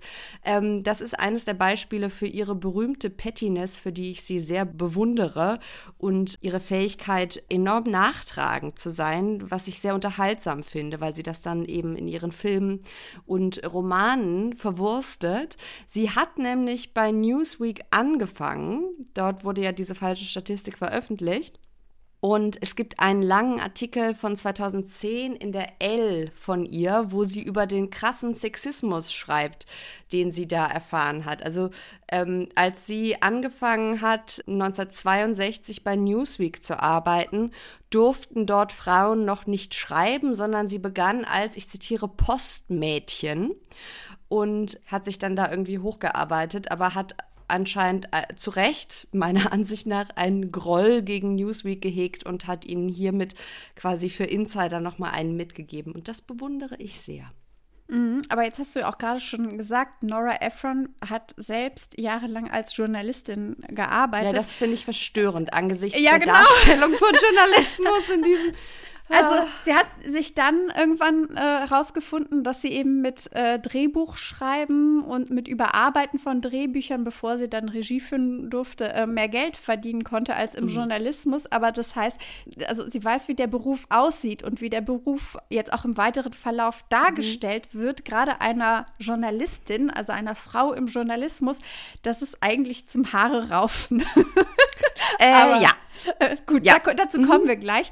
Ähm, aber Rosie O'Donnell spielt äh, Becky, Annies äh, Freundin, und sie sagt dann noch darüber, dass, dass ähm, Annie doch darüber schreiben sollte, weil auch sie ist der Meinung, diese Frauen, die sind alle so verzweifelt, Sam könnte was, weiß ich was alles sein. Und dann zählt sie eine Reihe von Wörtern auf, die irgendwie auch klar machen, dass das sehr, sehr 90er Jahre ist. Und zwar äh, unter anderem irgendwie ein Crack-Junkie, ein Mörder und ein Transvestit. Das sind ihre, äh, also das ist quasi alles auf einer Linie. Extrem cringe-worthy und wir wollen über den Cringe, den dieser Film 30 Jahre später hat, ähm, auch nicht einfach so drüber hinweggehen. Da sind einige Sachen drin, wo man sich einem zusammenzieht. Man denkt so, ah, ja, okay, 1993, gut, dass das vorbei ist. Äh, Annie zwingt sich, Walter weiterhin irgendwie gut zu finden, aber dann ist Neujahr und die beiden tanzen und ach, Walter hat immer noch Allergien, dieses Arschloch. Die dumme Sau. Die dumme ja. Sau hat immer noch Allergien. auch im neuen Jahr noch. Ah. Und es ist sehr, ah, es ist, es ist einerseits erfrischend, andererseits super irritierend, dass uns Walter hier als extrem unappealing serviert wird, weil er auch so nach Rom-Com-Standards sehr gut aussieht, oder? Also es ist sehr ungewohnt, den Schauspieler als, vor allem in jungen Jahren, als, ach, das ist irgendwie so der Trottel vom Dienst zu sehen. Ich sag gar ja, nicht, dass es oder schlecht ist, also aber es ist häufig gibt es ja die sehr gut aussehenden Boyfriends, die aber arschig sind, die dann Ja, genau. werden Und das müssen. ist es ja gar nicht. Nee, nee. Und es ist ja noch nicht mal, dass er langweilig ist, weil er ist ja schon sehr quirky. Also er macht. Ja, aber das dürfen Männer nicht sein. Mhm, ja, Nee, das, das, das für ist- Frauen. Das ist genau. als Ähm, Annie ist quirky und Walter. das darf sie natürlich sein, weil sie sehr normschön ist. Genau. Ähm, ne? Und da deswegen wird das quasi als liebes, liebenswertes Attribut gesehen. Ähm, Sie ist eigentlich, da wollte ich auch noch dazu recherchieren, Mhm. eigentlich ist Annie auch schon sowas wie so ein Archetyp des Many Pixie Dream Girls, obwohl es natürlich nicht auf dieser Ebene funktioniert, weil der Typ weiß ja gar nichts von ihr, Mhm. Ja, aber sie ist mehr so ein Manic Pixie Dream Girl fürs Publikum. Also Genau. sie ist quirky, sie ist irgendwie lustig und sie ist tollpatschig. Neu und, neurotisch so ein ähm, bisschen, aber nicht zu viel. Ja, genau. Also es ist ähm, So ein bisschen wie die weibliche Variante von so vielen so Woody Allen Charakteren. Weißt du, wie ich meine? Ja. So, ähm, und das, dann- glaube ich, hat Nora Ephron aber auch genauso geschrieben. Also Nora Mhm. Ja, ja. Ephron war ja auch ein riesiger Woody Allen-Film Mhm. und hat gerade diese neurotischen Charaktere eben, hat gedacht, das ist Feminismus, wir machen jetzt auch Frauen so neurotisch und äh, so. Und das ist ihr mit, ne? mit Annie Ja. ähm, dann in dem Falle, also wenn es darum geht, auch irgendwie gelungen. Ja. In Seattle ist natürlich auch Silvester. Und wir sehen Jonah und Sam alleine zu Hause. Und wir haben dann so ein bisschen so Showcase-Szenen. Der fürsorgliche, liebevoller Vater, der beim Zubettbringen nicht nur seinen Sohn küsst, sondern auch noch den Teddy des Sohnes, als der das einfordert. Also nicht der Teddy, sondern der Sohn. Und ähm, ein Mordskerl. ja, Was für ein Mann. Ja? aber äh, ich glaube wirklich, dass für 1993 da sehr viel Schönes drin lag. Annika. Ein das ist so erwachsener Mann, der sich dazu herablässt, auch den Teddy seines Sohnes einen gute Nachtkuss zu geben. Ah, Du sagst Ich schon, sag ja, die, die- die, die Bar liegt in ist der Hölle. Ja, Mhm. aber trotzdem. Also wir müssen, ich glaube, das ist, wir dürfen das nicht nur mit unserer 2023 Brille sehen, Mhm. sondern Trotzdem finde ich schon, also korrigiere mich, falls ich was überhört habe. Was wir über Sam wissen, ist, dass er seine Frau vermisst Mhm. und will, dass sein Sohn glücklich ist. und Das er will gebumst werden. Ja, genau. Also das ist so die Dreifaltigkeit des Sam, aber so mehr äh, ist nicht wirklich, oder? Also Aber das sind doch schon mehr Ziele als so manch anderer. Nein, Ja, jetzt mal im klar. Ernst. Also er hat ja einen guten Ja. Job, von dem er gut lebt. Also äh, Geld ist Stimmt, für niemanden, er ist Architekt. Genau, Architekt, für ja, ja. niemanden in diesem Film ist Geld ein Problem oder spielt irgendeine äh, Rolle. Wir werden Ja. gleich noch Szenen haben, wo man sich denkt, so, "Wa- aber Mhm. nein, Geld ist völlig ausgehebelt. auch ja ein Merkmal von fast allen Romcoms, also bis heute, ne? Ja, und das Glück der Kinder, die eigene Horniness befriedigen, das sind doch schon eigentlich, also das ist doch der Stoff, aus dem Romcoms irgendwie gemacht sind. Ja, es ist ja. Und ja. damit wir jetzt auch nicht denken nach dieser Geschichte mit dem Anruf im Radio, dass die alte, also die alte, quasi seine tote Frau vergessen ist, nee, nee, nee, nee, er halluziniert sie noch herbei und sie trinkt dann sein Bingo. Bier aus, während er quasi durch das Fenster Feuerwerk anschaut. Und ähm, dann wird auch ziemlich schnell klar, dass diese Radiogeschichte Sam zu einem lokalen zumindest Promi hat werden lassen. Ganz Seattle weiß Bescheid. Er bekommt hunderte Briefe geschickt und äh, die lässt er auch, das ist, das ist ein bisschen seltsam, ähm, seinen Sohn öffnen. Es ist ziemlich verstörend, weil du weißt ja nicht, was da drin ist. Na also ich eben. war kurz davor, zu, darauf zu warten, dass der irgendwie Unterwäsche rauszieht oder so. Und ich so dachte, hm, Vielleicht in den 90ern nicht, da waren die Leute vielleicht noch nicht so verdorben und versaut. Aber stell dir vor, du würdest heute dein Kind Aber da war deine Showgirls DMs schon lesen. erschienen. Ja, ich weiß. oh Gottes Willen. Ja, also äh, Komm jetzt, an der Stelle komm Junge, lies mal, lies mal Papas Tinder-DMs vor. Mhm. Alles klar. Also Mhm. Jonah liest vor und dann gucken sie sich Fotos an und lästern gemeinsam über Frauen, weil das so ein So Vater-Sohn-Bonding-Moment Bonding. ist. Mhm. Das ist, oh, das ist schon sehr, sehr cringe, weil Mhm. auch Sam ist der Meinung, dass alle Frauen, die schreiben, sowieso auch verzweifelte alte Schrapnells sind, Mhm. ähm, die seiner, seines Interesse gar nicht würdig sind. Mhm. Das ist, das ist nicht gut gealtert. Also, was ich irgendwie zauberhaft finde, muss ich sagen, ist äh, die Dynamik. Also, man hat das Gefühl, Sam ist ein guter Vater, der spricht mit seinem Sohn auch auf Augenhöhe, ohne dass das jetzt zu geschwisterlich ist. Also, er hat auch schon so eine Autorität, aber gleichzeitig nimmt er seinen Sohn irgendwie auch ernst und mutet dem auch einiges zu über das Leben. Das fand ich irgendwie sehr, das fand ich schön. Also da kommen gleich noch so Szenen, wo man sich auch denkt, hm, ja, ich habe jetzt drüber gelacht und fand es lustig. Fände ich das auch Mhm. witzig, wenn das eine Mutter mit ihrer Tochter wäre?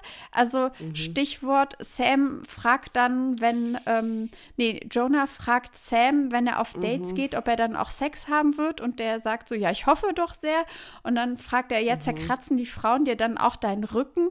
Und er sagt so, hä, wie, wie kommst denn du darauf? Und dann sagt er, ja, der Vater von, keine Ahnung was, hat Kabel, also Kabelfernsehen, anscheinend ja. haben die Achtjährigen da irgendwie ein Porno geschaut oder mehrere, weil er weiß, dass so, Rücken ja. zerkratzen äh, ist quasi für ihn das Wie die Frauen im Film, genau, das sagt er. ja. Noch, ne? Und, äh, und dann geht es häufiger auch ums Bumsen, wie das dann in der deutschen Übersetzung äh, heißt. Ich weiß nicht, ob, Bumsen dem, und Schmusen. ob die dann im. ja, es ist, es ist sehr 90er, aber Mhm. ähm, ich frage mich, ob er dann wirklich mit seinem Sohn über Fuck spricht oder. Das Äh, glaube ich nicht. Fände ich aber auch spannend, weil Ja, das habe ich mich auch gefragt, nicht. was dann das Verb ist, was Genau. im Englischen kommt. Also falls ihr es auf Englisch mal geschaut habt und euch noch erinnern könnt, äh, schreibt uns gerne, von der die Rede ist. Wir wollen wissen, wie auf Englisch gebumst wurde. ähm, jedenfalls, das waren so Szenen, wo ich dachte, ich dachte erst so, wow, okay, 1993 und die fühlten sich halt auch sehr real an. Also das fühlte sich so authentisch an.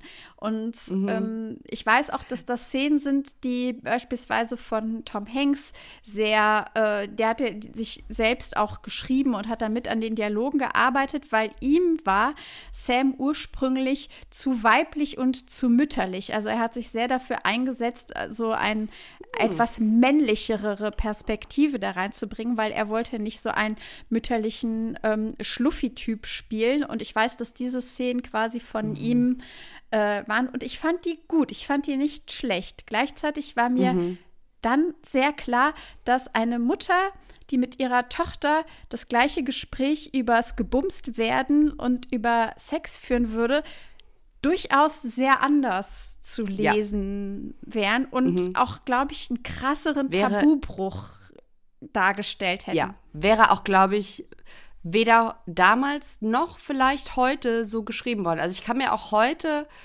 sowas nicht vorstellen in einem Film, ohne dass es dann äh, großes Getöse und großen Aufschrei gibt. Oder es ist eine andere Filmrichtung, weil es gibt zum Beispiel dieser Film ähm, über das Leben der Schwester von Steve Jobs.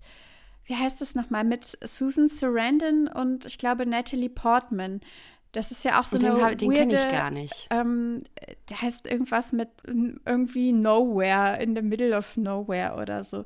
Wo die Mutter Mhm. auch durchaus ein sexuelles Wesen ist und auch nicht hinterm Berg hält davon, dass sie äh, gebumst und gevögelt werden will. Aber das hat dann gleich, das ist halt ein Drama.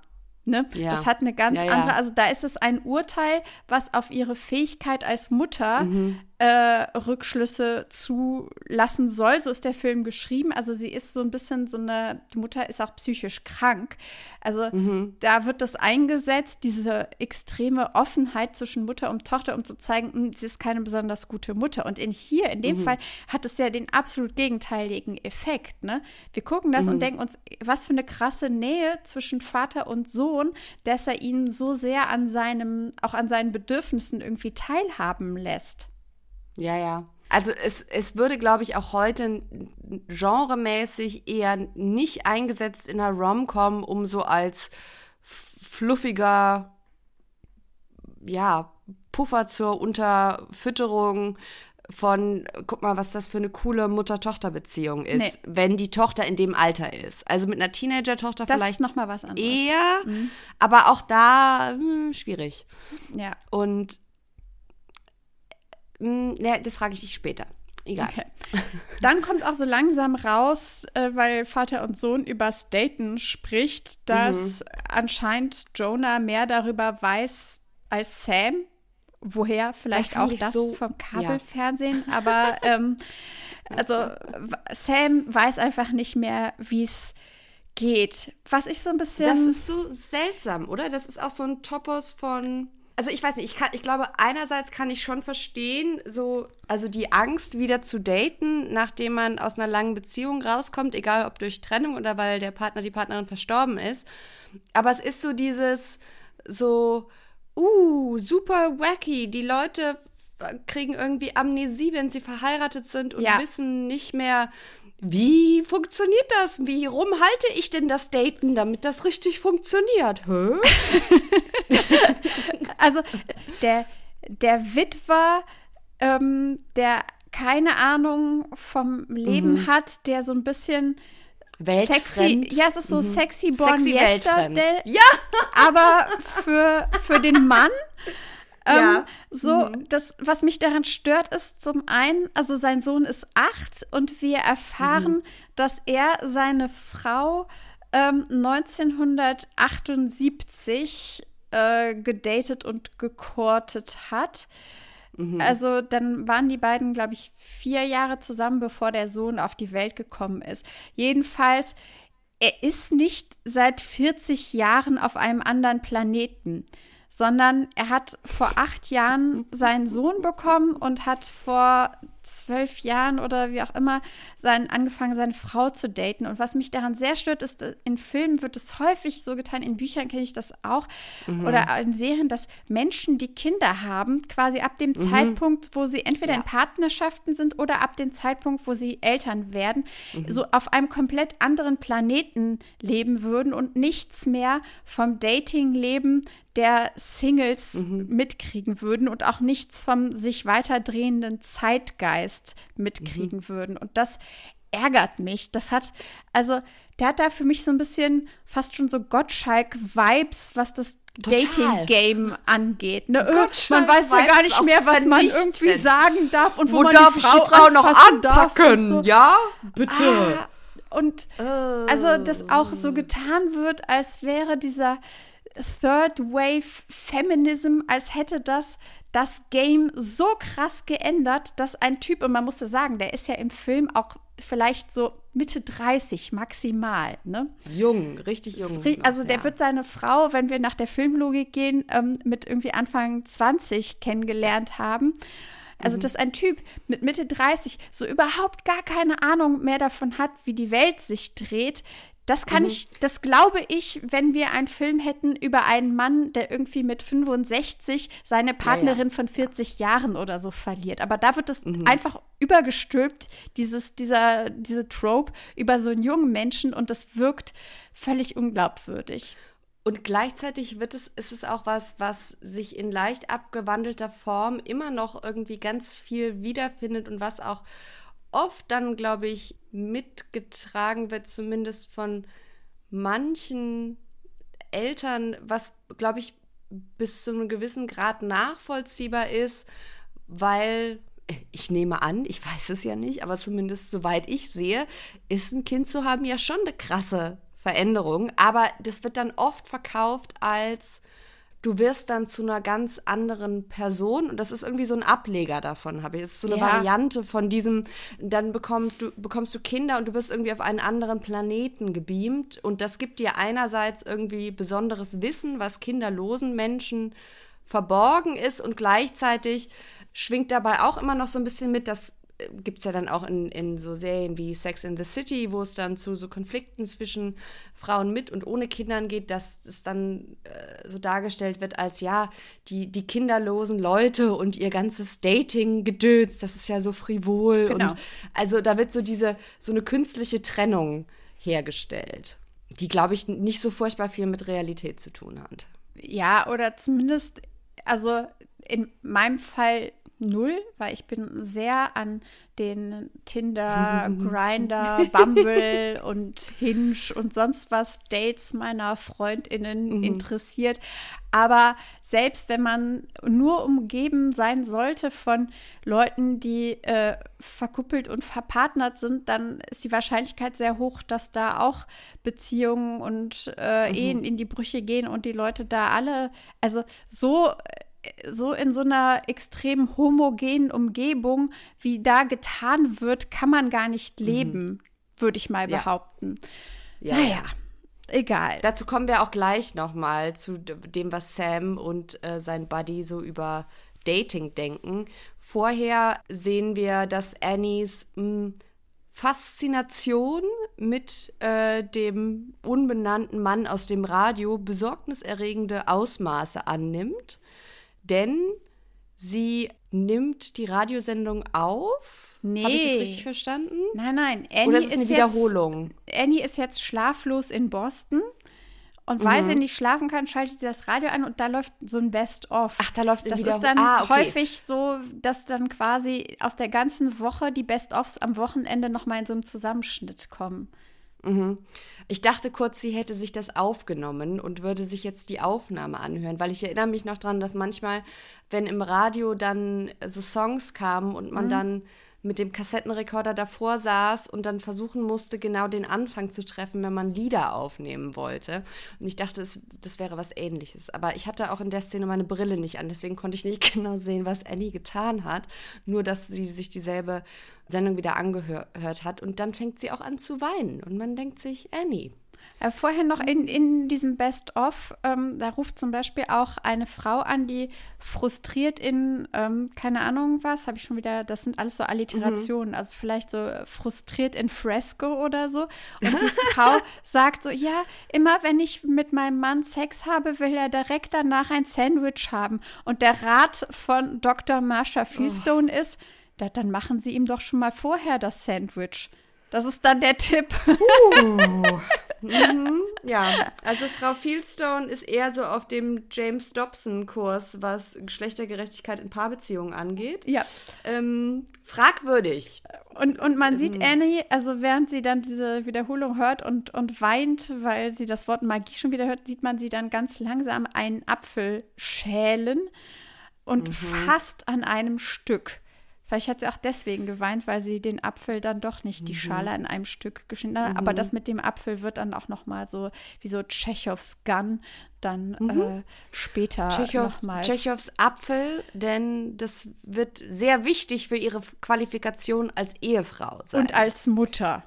Und als Mutter, ja, ja. Denn das heißt, sie muss noch, wir sie muss noch ein springen bisschen jetzt, üben. Mhm. Wir springen jetzt noch mal vor. Irgendwann hat Jonah Angst ähm, und auch das ist eigentlich auch eine sehr schöne Szene, ähm, dass er Mhm. seine Mutter vergisst und Sam erzählt ihm dann ein bisschen von seiner Mutter und erzählt, dass sie unter anderem eben die Fähigkeit hatte, einen Apfel an einem Stück zu schälen.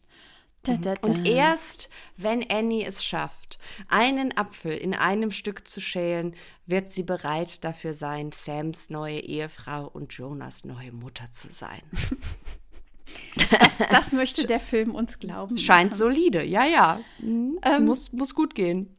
Annie hat anscheinend irgendwie außer Becky so gar keine Freundinnen, weil sie möchte mit jemandem über Schlaflos in Seattle sprechen und fährt dann zu ihrem Bruder Dennis, der der letzte ist, an den ich mich wegen irgendwas wenden würde, weil ähm, er nichts dazu beizutragen hat, außer dass er sagt, dass er quasi auch seine Frau nur deswegen geheiratet hat, weil sie ihn so unter Druck gesetzt hat. Und dann sagt er noch so, ja, aber hier Seattle, da regnet es doch neun Monate im Jahr, da willst du doch nicht hinziehen. Und sie sagt, nee, nee, ich will nicht nach Seattle ziehen. Das war äh, der Sinn dieses Austausches mit dem Bruder. Man hätte ihr einfach eine bessere Freundin geben müssen in diesem Film. Ja. Auch ich habe einige Probleme mit Becky, über die können wir gleich noch sprechen, aber das, ähm, das mit dem Bruder, das war nix. Sam und sein Kollege reden über Frauen, die seit neuerdings, also seit der dritten Feminismuswelle, eigentlich nur Muckis und Knackpos im Sinn haben. Auch eine Sternstunde der deutschen Ge äh, Synchronisation, Knackpo. Ja. Es hat so was von Mini, Winnie, Würstchenkette. Ähm, Ja, genau. Und es, ah, hu. Und ah, zweiter, zweite Sternstunde, wo mir kurz ein Ekelschauder über den Rücken lief, war die Verwendung des Wortes schmusen. ähm, da, ah, das, ist, das ist eines der Worte, das ich gar nicht gut haben kann. Da habe ich eine richtige körperliche Reaktion drauf, und zwar keine gute. Ähm, weil die, die beiden sprechen so über die. mm, Mh, neuen Über das- Dating-Regeln. und die neuen Dating-Trends. Und dann sagt der, äh, der Kollege, erzählt Sam dann, ja, diese ganzen Frauen, ja, dieses, das ist total krass. Die lassen dich überhaupt nicht ran. Du musst also richtig ackern, bis du dann endlich mal bumsen oder schmusen darfst. Aber immerhin sagt er, äh, ihr teilt euch jetzt die Rechnung oder sie bezahlen mal die Rechnung beim Abendessen und dann sagt, zeigt Sam, wes Geistes Kind er ist und sagt sich, sagt, ja, das kann ich mir ja gar nicht vorstellen, mir von einer Frau das Abendessen zahlen zu lassen.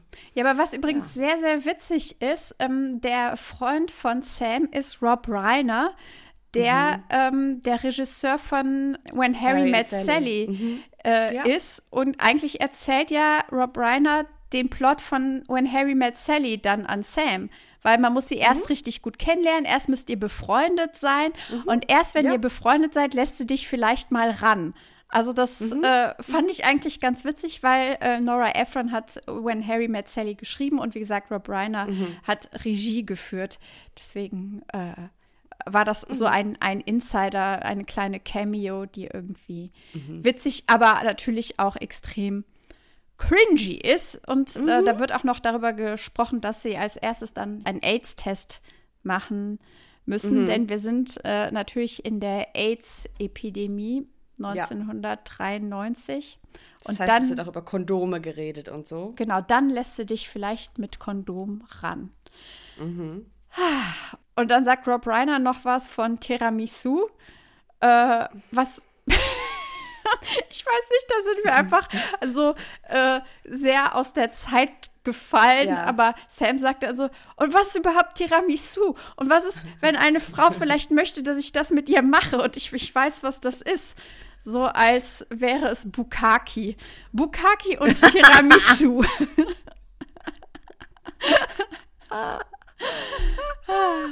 Gut. Was, also, was ist dein Tipp, was damit gemeint ist? Ist es, ist es, ist es einfach Oralsex? Also, Hä? Ich hatte überhaupt gar nicht das, äh, also ich bin gar nicht auf die Idee gekommen, dass Tiramisu irgendwas anderes sein könnte als Tiramisu.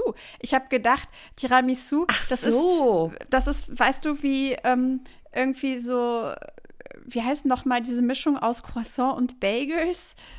Oder Macarons Ah, ja, ja, oder so, ja. weißt du, wenn so Mhm. plötzlich so Modedessert kommen und alle, also es gab bestimmt auch Filme, die sich über Cappuccino lustig gemacht haben, und weil kein Mensch weiß, was Cappuccino war oder kein Mensch weiß, was Ah, Macron okay, okay, war okay. oder so. Das soll einfach nur zeigen, dass der Zeitgeist Stimmt. sich so sehr geändert hat, dass Mhm. äh, Menschen plötzlich Tiramisu essen. Uh, ein hippes, trendy Nach Nachspeise-Ding, was niemand kennt. Oder glaubst du, das Und? hat was mit Sex zu tun? Äh, ich habe es gerade gegoogelt, weil ich es vorher vergessen hatte. Und scheinbar, also zumindest hat eine Journalistin der Lokalzeitung St. Louis Post Dispatch 1993 gesagt, dass am Montag, nachdem der Film in die Kinos kam, plötzlich Leute angerufen haben ähm, bei äh, TriStar und äh, gefragt haben, was denn jetzt mit, also TriStar Pictures Das ist die äh, Produktionsfirma. Genau, da angerufen haben, um herauszufinden, welche Sexpraktik mit Tiramisu gemeint sei. Und ähm, wenn, dann Zitat, when we tell them it's just food, a lot of the callers don't believe us. Others sound a little disappointed and some just go, no way.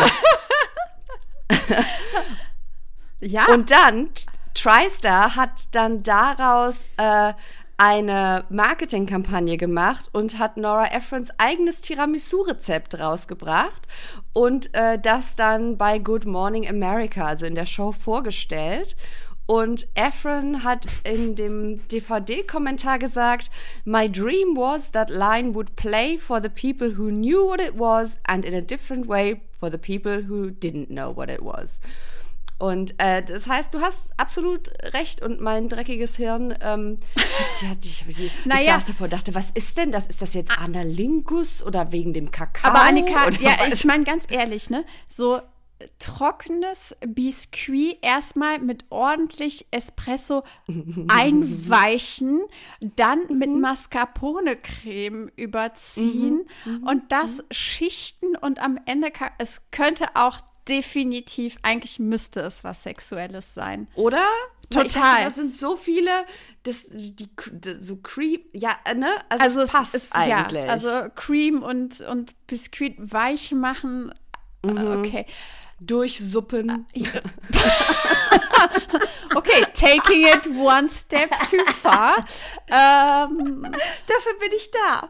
ja. Ja. Äh, also eigentlich überrascht es fast, dass es nicht noch so einen Urban Dictionary Eintrag Oder? zu Tiramisu aus dem Jahr 2006 gibt, wo dann so, ja, das ist eine Orgie, in der, äh, also auf jeden Fall müssen Menschen geschichtet werden für ein ordentliches Mhm. Ja, Mhm. ja. Tiramisu. Äh, Und wie auch immer an dieser Stelle, Consent is the key. Also ohne Consent kein Tiramisu. Mhm. Kein Tiramisu. Okay. Und dann richtet Ah. sich nämlich alles gemeinsam dem Höhepunkt entgegen. Denn Tiramisu heißt ja auch so irgendwas mit heben. Also, äh, Mhm. also das, äh, ja. Okay, das ist durch.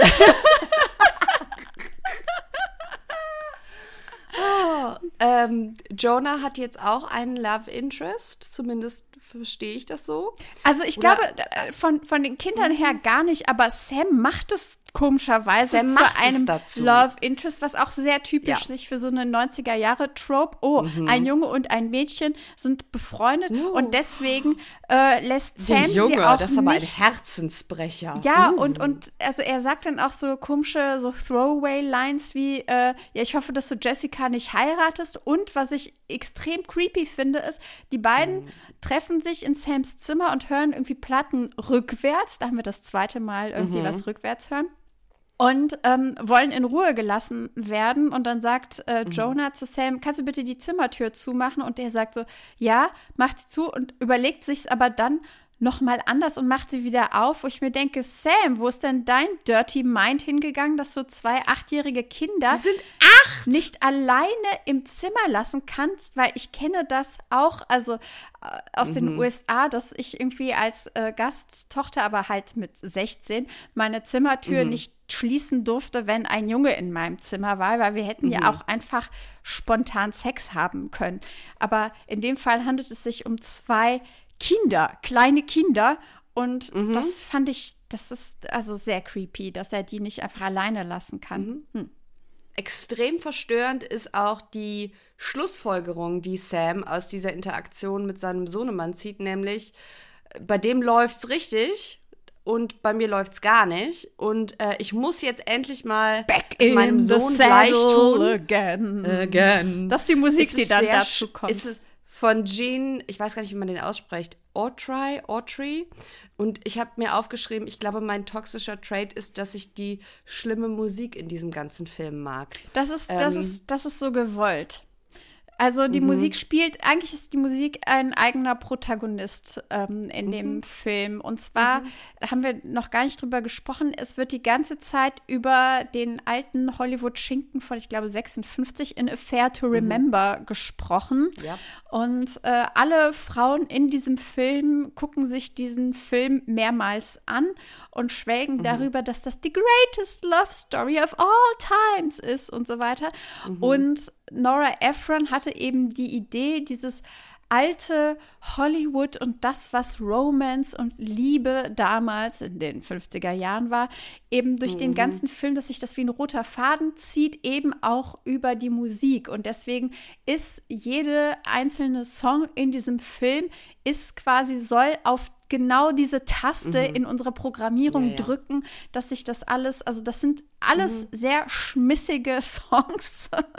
Und mit hochproblematischen Texten ja, Teil. genau, aber das ist, das ist das, dieses Romance der vergangenen Zeit, das sich Ja, eben über Musik, also das ist der Soundtrack zu unserem Leben.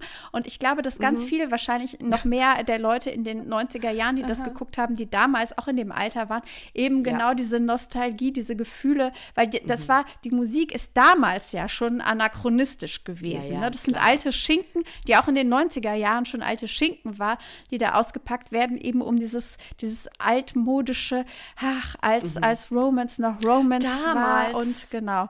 Die großen Gefühle und das, das erzählt Annie ja auch an bei jeder Ja. Gelegenheit, dass die Leute sich gar nicht mehr verlieben wollen, so richtig, Nee. mit Gefühl und allem. Und deswegen wälzt sich Harry, äh, nicht Harry, Sam auch durch sein Roller-Decks und sucht da nach einer geeigneten Kandidatin, die er dann anrufen kann. Und er verabredet sich mit Victoria, der Innenarchitektin, denn man merke, Männer sind Außenarchitekten, Frauen sind Innenarchitektinnen. Klar. Das, das ist die natürliche äh, Ordnung der Dinge, aber dann macht Victoria dann doch irgendwie subtil einen Strich durch seine Rechnung der Ordnung der Dinge, denn er ruft sie an, aber sie hat anscheinend schon auf seinen Anruf gewartet und sie schlägt den Termin, die Uhrzeit und die Location vor und sagt, dass sie sich vor Ort treffen, dass Sam sie noch nicht einmal abholen darf. Und Sam ist völlig verunsichert und denkt so, hä, wie, was, so sind Frauen heutzutage? Foreshadowing. Und Frauen werden generell dargestellt als diese irritierenden Wesen von einem anderen Stern. Also ich habe nochmal nachgeguckt, wann Frauen äh, sind von, wie heißt Nee, Frauen Männer sind vom der Mars, Venus. Frauen sind von der Venus. Mars, Ein Frauen- Jahr vorher. Genau. Ja, ja. 92, Das genau, kommt das raus. Also das sind exakt genau die Vibes. So Ja. zwei verschiedene Spezies treffen aufeinander und verstehen nicht, warum die anderen so quirky und seltsam sind. Die aber auch jeweils für sich gesehen ein Monolith sind. Also alle Frauen Mhm, sind total. gleich und alle Männer Alle. sind gleich. Deswegen mögen ja auch alle Frauen in Fair to Remember und können ihn auswendig mitsprechen und sind auch an den gleichen Stellen vor, zu Tränen gerührt. Denn jetzt gucken nämlich äh, Becky und ähm, Annie zusammen diesen Film und, und das ist definitiv nicht das erste Mal, dass sie ihn miteinander schauen. Und Becky versucht, das wird sie des häufigeren mal versuchen, von Rick zu sprechen. Ähm, aber äh, Annie hat einfach Extrem, alles, was wir über Rick erfahren ist und ihre Beziehung erfahren, ist sehr beunruhigend und fordert eigentlich eine direkte Nachfrage, weil es sehr besorgniserregend ist. Aber es ist Annie kacken egal. Annie ist, also Becky existiert einfach nur, um Annies Fragen zu beantworten, damit Annie Mhm. jemanden zum Sprechen hat. Aber immer wenn Becky versucht, irgendwas über sich zu erzählen, das interessiert Annie überhaupt nicht. Die ignoriert sie einfach komplett. Mhm. knallhart, mehrfach. Es ist sehr bizarr. Und ähm, Becky sagt dann etwas sehr, meiner Meinung nach, geistreiches zu Annie. Sie sagt nämlich, du willst gar nicht verliebt sein, du willst im Film verliebt sein. Und damit ähm, trifft sie meiner Ansicht nach ins, ins Schwarze. Ja, aber das ist der einzig Und- helle Moment, den sie hat. Ja, natürlich. Aber sie hat ihn und dann ist es auch vorbei bis zum Ende des Films Das ist wieder. Mhm. genau. Weil dann nutzt ähm, Annie auf besorgniserregende Art und Weise ihren Job aus, um Infos über Mhm. Oh, Sam warte. rauszukriegen. Weil wir haben, wir, wir erfahren nämlich noch während dieser Szene, dass Annies ähm, Besessenheit sich jetzt wirklich in besorgniserregende Höhen gesteigert hat, weil sie, ich zitiere, davon überzeugt ist, dass Tom Hanks ihr Schicksal ist und dass sie also in Affair to Remember rekreieren möchte mit diesem Mann, der von ihrer Existenz nichts weiß, von dem sie aber felsenfest davon überzeugt ist, dass er ihr Schicksal ist und dass sie sich, sie will also, dass sie sich ähm, auf dem Empire State Building ähm, am Valentinstag im Sonnenuntergang äh, treffen. Ich muss mich da kurz als Elder Millennial outen. Von dem Plot von An Affair to Remember habe ich zum ersten Mal sekundärer Hand durch Gossip Girl erfahren, weil Blair da eine ungesunde Affinität meiner Ansicht nach zu diesem Film hat und dem Empire State Building. Das nur dazu. Und Fun Fact zu Becky. Becky erzählt uns kurz, warum ihre Ehe in die Brüche ging. Das fand ich tatsächlich sehr lustig. Äh, wir erfahren, dass Becky, ich zitiere, wegen eines toten Baumes geschieden wurde. Das bedeutet, weil sie einen Holzfäller gebumst hat. Genau. Go Becky. Aber mehr, das ist ja das, was ich meine. Also das, äh, da, Annie erfährt in dem Moment auch zum Mhm. Jetzt ersten Mal frag davon. nach. Frag doch nach. Das ist doch das, Du was erfährst, die dass Leute deine beste wollen. Freundin geschieden. Du weißt nicht, warum deine beste Freundin geschieden ist. Und dann sagt sie dir, ich habe einen Holzfäller gebumst. Und du sagst, zurück zu meinem Thema. Zurück zu meiner parasozialen Beziehung mit dem langweiligen Witwer aus Seattle. Nein. Nein. Ah. Ja. Ähm, Also genau, sie, sie schreibt dann einen Brief, von dem wir später erst erfahren, auch eigentlich total unnötig, dass sie ihn nicht abschickt, sondern dass Becky aus irgendeinem Ja. Grund dachte, das sei jetzt eine gute Idee, diesen Brief abzuschicken. äh, naja, jedenfalls, sie ist dann, äh, sie arbeitet wieder in riesigen Airquotes, äh, indem sie die Ressourcen ihrer Zeitung ausnutzt, um Informationen über Sam rauszukriegen. Und dann, ich weiß nicht, ist das das Internet, was sie da bedient? Also es sieht so aus wie so ein Basic-Internet, wo sie dann den Namen recherchiert. Dann kriegt sie alle, die mit diesem äh, Namen geführt werden, zusammen mit, ihrer, äh, mit ihrem Beruf und entscheidet sich dann dafür, dass Sam wahrscheinlich der Architekt ist und nicht der Speerwerfer. Datenschutz, datenschutzrechtlich fragwürdig. Sie findet die Ähm. Todesanzeige von Jonas Mutter und dann fordert sie Extrem creepy. übers Mhm. Internet oder übers Fax. Vielleicht ist es auch, vielleicht sind wir einfach so richtig Oder so eine. Telefonzentrale, Auskunftsgedöns. Also sie schreibt das dann eine Art Fax, weil da steht ja, stimmt. äh, Fax drüber. Aber das sieht so aus, als würde sie einfach so eine Maske im Internet von, halt das Internet von Ja. vor 30 Jahren, also es sind so grüne, blinkende, gepixelte Buchstaben, ähm, einer Detektei in Seattle fordert sie einen Background-Check inklusive Fotos bei Also sie heuert einen Privatdetektiv an, um diesen Fremden jetzt professionell über die Ressourcen ihrer Zeitung zu stalken. Also das heißt, die Zeitung bezahlt das dann auch. Ja. Und das ist, das muss man noch dazu sagen, das ist das einzige Mal, dass wir sie quasi arbeiten sehen. Ja. Weil sie, Aber wir wissen ja noch nicht mal, es, es wird uns noch nicht mal gesagt, oh, ich muss jetzt einen Artikel darüber schreiben. Nein, nein. Sie ist nur in den Redaktionsräumen und da professionalisiert ihr Stalking. ja. Mhm. Und also in der Zwischenzeit ist dann Annies Brief, den, wie gesagt, Becky abgeschickt hat, angekommen. Und Jonah Mhm. macht ihn auf an dem Tag, an dem Sam eben sein erstes Date mit Victoria hat. Und Mhm. Jonah hat eine absolut unfähige Babysitterin, das auch wieder so ein, so ein Trope ist, Mhm. was ich nicht weiß, ob das jetzt der Archetyp ist oder ob es die unfähige Babysitterin als Trope schon, schon gab, aber so eine völlig äh, sehr hippe, coole, aber sehr desinteressiert und nichtsnutzig Mhm, aussehende ja. Teenagerin, die nicht zuhört und ähm, naja. Und Sam geht mit eben zu dem Restaurant, wo er sein Date hat und wird dann dort sehr schnell von einem Anruf gestört und es ist Jonah am Ende, der sagt, er will unbedingt am Valentinstag Annie am Empire State Building treffen. Währenddessen pudert sich Victoria die Nase, weil das ist, also sie muss einfach komplett disqualifiziert werden.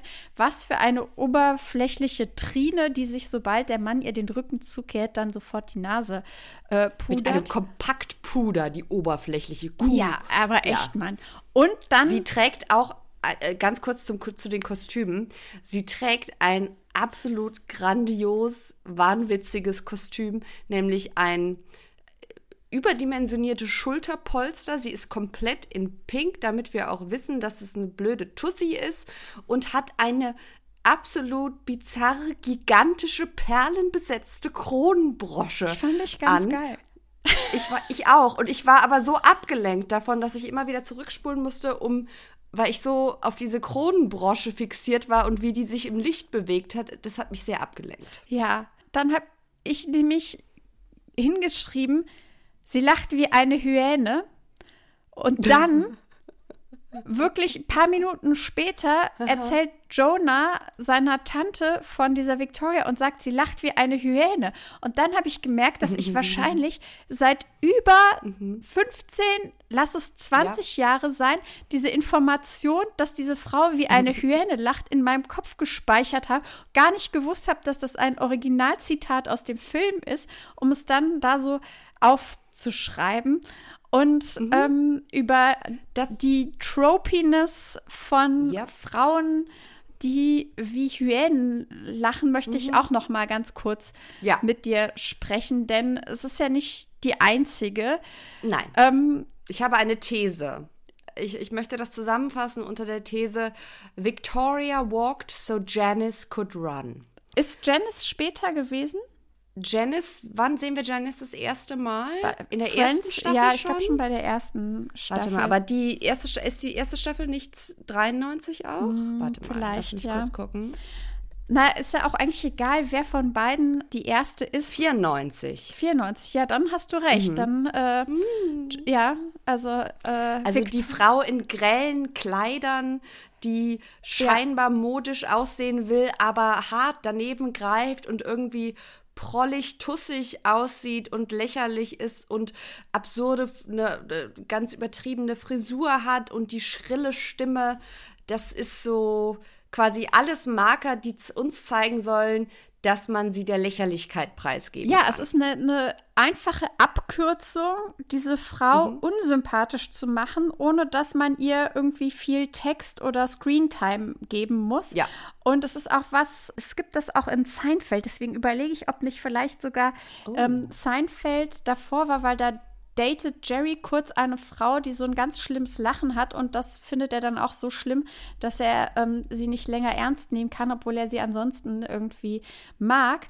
Jedenfalls, das ist, das ist total tropy und es ist misogyn, denn die Idee, dass man Frauen und weiblich gelesene Personen unsympathisch machen kann, indem man sie in der Öffentlichkeit laut lachen lässt, ist ja an sich schon total misogyn.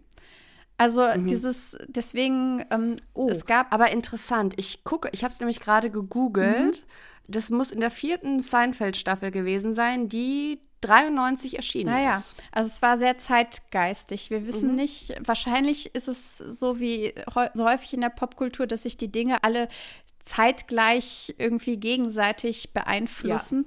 Und ähm, Anfang der 90er schien also Frauen zu diskreditieren, indem man, weil alles, was das heißt, ist ja, diese Frau nimmt sich in der Öffentlichkeit den Raum, um laut zu lachen. Also das ist ja etwas, was äh, selbst wenn man gewisse Lachen als nervig empfindet, das ist ja nichts anderes als eine Sozialisierungsgeschichte. Es gibt ja nicht das inhärent nervige Lachen.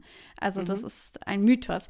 So und das ist ja oh, Frauen, ich glaube, dass das auch eine Form von Backlash ist, eben auch auf die dritte Feminismuswelle, dass man dann gedacht hat, die werden in der Öffentlichkeit, fühlen Ja. die sich wohler und wohler und nehmen immer mehr Raum ein. Das heißt, wir machen jetzt eine lächerliche Figur aus der Frau, die sich wohl genug in ihrer Haut fühlt, um nicht mehr äh, sprichwörtlich zum Lachen in den Keller zu gehen, sondern dies in der Öffentlichkeit tut, um das so krass ins Lächerliche zu ziehen. Und vielleicht, das hat nichts wirklich damit zu tun, also im popkulturellen Kontext, aber wie sehr das doch patriarchal verankert ist. Es gab vor zehn Jahren eine Initiative von einem türkischen Politiker, der einen Gesetzesentwurf geschrieben hat, um in der Türkei öffentliches Lachen bei Frauen zu verbieten. Wie bitte? Ja. Also das, das ist ein, ein patriarchal verwurzeltes Thema. Krass. Weil es eben Raum, also im wahrsten Sinne des Wortes Raum einnehmend ist und sich das für eine Frau nicht geziemt, so ausgelassen, sich so wohl zu fühlen, dass man eben laut lacht.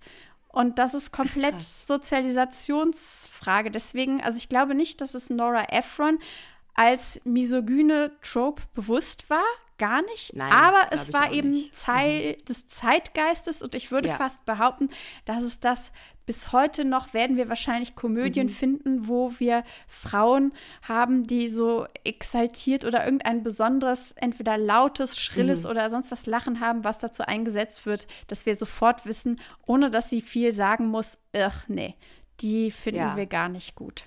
Und ich habe auch das Gefühl, dass es auch so ein bisschen, also diese, gerade so auch der Fokus darauf, dass diese Frauenfiguren oft, also zumindest bei Victoria und Janice, dann so grell gekleidet sind oder was weiß ich, Sachen anhaben oder so, so One-Pieces mit großen Mustern. Janice hat ja immer die großen bunten Kreolen und sowas an, dass ich mich auch gefragt habe, ob es was damit zu tun hat, dass es so ein bisschen Backlash quasi gegen auch dritte, einen Aspekt dieser dritten Feminismuswelle, dass äh, es quasi war, äh, so nach dem Motto, wir müssen jetzt nicht mehr unsere BHs verbrennen, wir können uns auch irgendwie äh, nach Modetrends entsprechend anziehen, wenn wir darauf Bock haben. Und da, ob das auch noch, oder ob das vielleicht zu viel interpretiert ist, weiß ich nicht. Vielleicht lehne ich mich jetzt auch zu sehr aus dem Fenster. Aber ich finde es auffällig, dass das quasi in Kombination von, die sind schrill und laut und sehen irgendwie lächerlich aus und deswegen sind sie oberflächliche, doofe Kühe. Das passt irgendwie so Das zusammen. passt gut zusammen und ich würde behaupten, das hat auch, das hängt mit einer ähm, Interpretation von weißem Feminismus zusammen, weil es Ja. geziemt sich eben für die weiße gebildete Frau nicht auch so laut zu sein. Und die Tatsache, dass auch Janice an vielen Stellen jetzt viel mehr als als Victoria beispielsweise auch, ähm, also Janice würde ich sagen, ist ganz klar auch als jüdische Frau gelesener Charakter in, in äh, Friends. Und gleichzeitig hat sie eben diese, diesen krassen Schmuck auch, der auch so ein Ja. Bisschen so die äh, ganzen Latina-Frauen an die Ja. erinnert. So, das sind die, die ja auch häufig in so typisch amerikanischen Komödien, die sind, die auch so super laut sind und also es ist noch mal was dazu, dass es für eine sophisticated white woman eben nicht gehört, so äh, laut und enthemmt zu lachen, weil es ja wieder in großen Anführungszeichen eben so was Wildes ist. Ne? Irgendwann müssen wir auch noch mal über so Southern Femininity sprechen und wie das. Ich habe neulich in der Recherche zu dem neuen Buch. Was Annika das jetzt endlich jetzt fertig schon- geschrieben hat.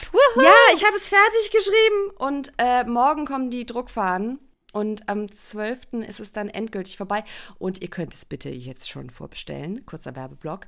Es heißt die Brandstifter. Anyway, jedenfalls habe ich da mich so ein bisschen in einem Du weißt ja, wie das ist. Man fällt in, in so ein kleines Rechercheloch und dann ist es wie bei dem Wikipedia-Artikel, nur halt ohne Wikipedia-Artikel. Man liest dann weiter und geht in die Fußnoten und findet dort mehr Artikel.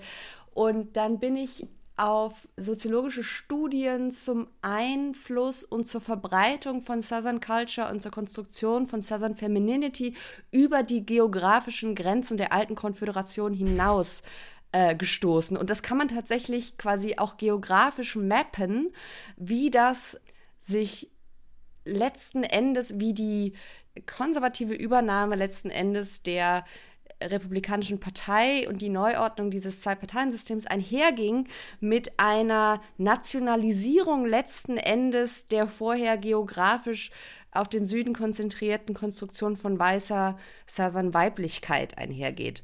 Und ähm, das geht dann auch so dann Richtung äh, Geschichte von Debütantinnen und von Sororities und so. Vielleicht müssen wir das, dazu mal was, was Eigenes machen. Das ist lustig, dass du das sagst, weil ich habe ähm, parallel dazu, da wir ja gar nichts miteinander zu tun haben und überhaupt nur Nichts. zufällige Überschneidungen haben, habe ich äh, das nämlich auch für mein Buch gerade Ah. äh, recherchiert. Das heißt, sehr gerne. Also ich bin im Gegensatz Yes. zu Annika äh, noch weit davon entfernt, fertig zu sein. aber ähm, ja, also Aber du hast ja auch noch mehr Zeit. ja, ein bisschen. genau. Zurück zu Sleepless in Seattle Yes. und wir packen da eine äh, Stecknadel rein, die aber keineswegs falsch verstanden äh, werden darf als gemeinsamer Plan. Nein, niemals. Okay. Sondern, ja. So, äh, wir sind in Boston. Wie, nein, Entschuldigung, vorher, vorher gibt es noch ein bisschen, bisschen cringe. Ja, aber wir müssen auch erstmal darüber sprechen, dass während dieses Dates eben der von Annie angeheuerte Privatdetektiv, der, sagen wir mal so, ähm, er entspringt einem Comic, aber ich kann mir nicht vorstellen, dass Privatdetektive in den 90er Jahren tatsächlich mit einer Fedora und einem Trenchcoat in einem Restaurant indoor innen drin Er gesessen ist ein Zeitreisender. Er muss ein Zeitreisender also sein. und vor allem mit einem Teleobjektiv dann diesen Mann beim Essen fotografiert. Also, was ist da los? Das, also, das ist so ein Privatdetektiv, wie sich ein Kind Ich habe ausdenkt. sehr laut gelacht. Ja, und aber was ich extrem irritierend fand und ab dem Zeitpunkt war Sam, der vorher schon extrem problematisch war, für mich komplett Mhm. diskreditiert. Die sind beim ersten Date und füttern sich gegenseitig. Ich weiß nicht, ob dir das aufgefallen ist. Riesige Red Der Flag. Mann komplett. macht Fotos davon, wie Sam der Frau so einen Löffel reicht und wie Sam dann eine Gabel von der Frau in den Mund gereicht bekommen. Also vielleicht Absolut inakzeptabel. machen die auch aus Tiramisu gerade irgendwie Vorspiel. Das ähm, ist die einzige Erklärung. Foodplay. Ja, ja, ja. Ja, ja, also sehr, sehr irritierend alles. Und Jonah ist also sehr besorgt, dass. Äh, Weil dann gibt es ein zweites Date. ach so, ja, stimmt, das ist schon das zweite. Ohne Date. Intermezzo, sondern das ist, das ist das erste Date und das geht direkt ins zweite Date über. Und beim zweiten Date, wie man das halt so macht, als alleinerziehender Vater, der gerade eine neue Frau kennenlernt, beim zweiten Date trifft die das Kind und die kocht dann alle, weil muss ja gucken, ob sie als Hausfrau und Mutter taugt. Kurzer Testdrive der kulinarischen Fähigkeiten, weil wir wissen ja, äh, Sam hat in der Küche Schwierigkeiten. Und das muss eine zukünftige Ehefrau und Mutter natürlich können. Da kann man die natürlich auch beim zweiten Mal schon gleich dem trauernden Kind noch vorstellen. Das ist völlig verantwortungsbewusst. Und Jonah ist dann so empört und findet die Frau halt total daneben und ruft dann noch mal bei der sehr problematischen Radiopsychiaterin an oder Psychologin an, um zu erzählen, wie schrecklich die Frau ist. Und dann schreit er, und das habe ich mir aufgeschrieben, sie ist eine Nutte, mein Vater ist auf eine Nutte reingefallen. Da wissen wir nicht, ist das ein Übersetzungsproblem? Was glaubst du, sagt er Whore oder Bitch? Oder was ganz anderes? Prostitute. Ich glaube, Das Prostitute kann ich mir nicht. nicht vorstellen. Ich glaube, mh, schwierig. Ich hätte jetzt getippt auf Bitch, aber vielleicht ist das zu sehr, maybe, vielleicht doch eher Whore als Bitch. Ja, ne? Weil Bitch ist, glaube ich, zu sehr mit unserem Zeitgeist jetzt gedacht. Ja. Sie naja. ist eine Nutte. Mein, ich war mundoffen vor dem Laptop. Vor allen Dingen sollen, wissen wir, dass die Leute in den 90er Jahren dann darüber gelacht haben und das cute fanden. Oh, so putzig, der, so, Kleine. So frühreifer, Ja. kleiner. Der hat es schon verstanden, was der Sam noch nicht kapiert hat. Das ist wirklich eine Nutte. Das ist der Gag. das, das, ist, das ist die Punchline. Also Jonah, ein problematic King. Ja, sehr problematisch. Mhm. Ja, und das kriegt auch Annie mit. Also nicht, dass er problematisch ist, weil äh, sie pflichtet ihm ja bei, aber weil Becky, die Was für gute, eine nichtsnutzige ja. Freundin, ruft Annie mitten in der Nacht an und sagt, du sollst das Radio einschalten, dieser Junge ist wieder on air. Das Ähm, heißt, wir sollen glauben, dass auch Becky jede Nacht da sitzt und horcht, ob es Neues gibt über den Fremden, von dem ihre Freundin besessen ist, die sich nicht für ihr Privatleben interessiert. Würdest du Okay. das nicht für mich tun, Annika? Rebecca, ich muss dir sagen, wenn ich dir sagen würde, dass der Grund für, dafür, dass meine Ehe geschieden wurde und du mich noch nie gefragt hättest, warum ich geschieden bin und ich dann sage, das wegen einem toten Baum und wenn du dann darauf noch nicht reagierst, ich dir sagen würde, ich habe einen Holzfäller gebummt, das ist der Code dafür. Und du dann sagen würdest, zurück zu meiner parasozialen Beziehung, dann würde ich nicht aufbleiben, um nach, wenn du mir jetzt aber wenn wir eine ausgeglichene Beziehung hätten, weil wir haben ja eindeutig gar, Gar keine. keine. nein, aber hätten wir eine und würdest du mir sagen, Annika, ich muss dringend schlafen, aber da sind jetzt wichtige Informationen und ich schlafe seit zwei Wochen nicht mehr und ich habe einen Privatdetektiv engagiert und habe einen Nervenzusammenbruch offensichtlich, kannst du bitte wach bleiben, dann würde ich das natürlich tun. Okay, damit kann ich, kann ich gut leben. Der Tag wird kommen, Annika, ich sag's dir. Ich bin bereit. ähm, jedenfalls hört dann Annie diese äh, Sendung in der Besenkammer zusammen. Also sie verschanzt sich in der Besenkammer mit Radio und Telefon, das natürlich an einer Telefonschnur, weil schnurlos gab's noch nicht. Dann hängt und wird dann dort von Walter überrascht und muss wieder ins Bett gehen und liegt dann da erneut schlaflos. Und dann beschließt Annie, die große Journalistin, einen Artikel über Call-in-Sendungen zu schreiben. Und dafür muss sie nach Seattle reisen. Also zum zweiten Mal veruntreut sie Gelder ihrer lokalen Zeitung. Diesmal um eine Reise über mehrere Tage ans andere Ende der USA zu machen, zu der sie eigentlich gar keinen offiziellen Auftrag hat, sondern, ähm, ja, Ja. keine Ahnung. Äh, es Währenddessen fragt aber auch keiner nach. Ich muss sagen, es muss geile Zeit gewesen sein im Lokaljournalismus der 90er Jahre, wenn das eine realistische Repräsentation ist. Ja, die hatte einfach eine Kreditkarte, da hat niemand Fragen gestellt und Ja. ähm, die Lokal- Inlandsflug. Ja, why not?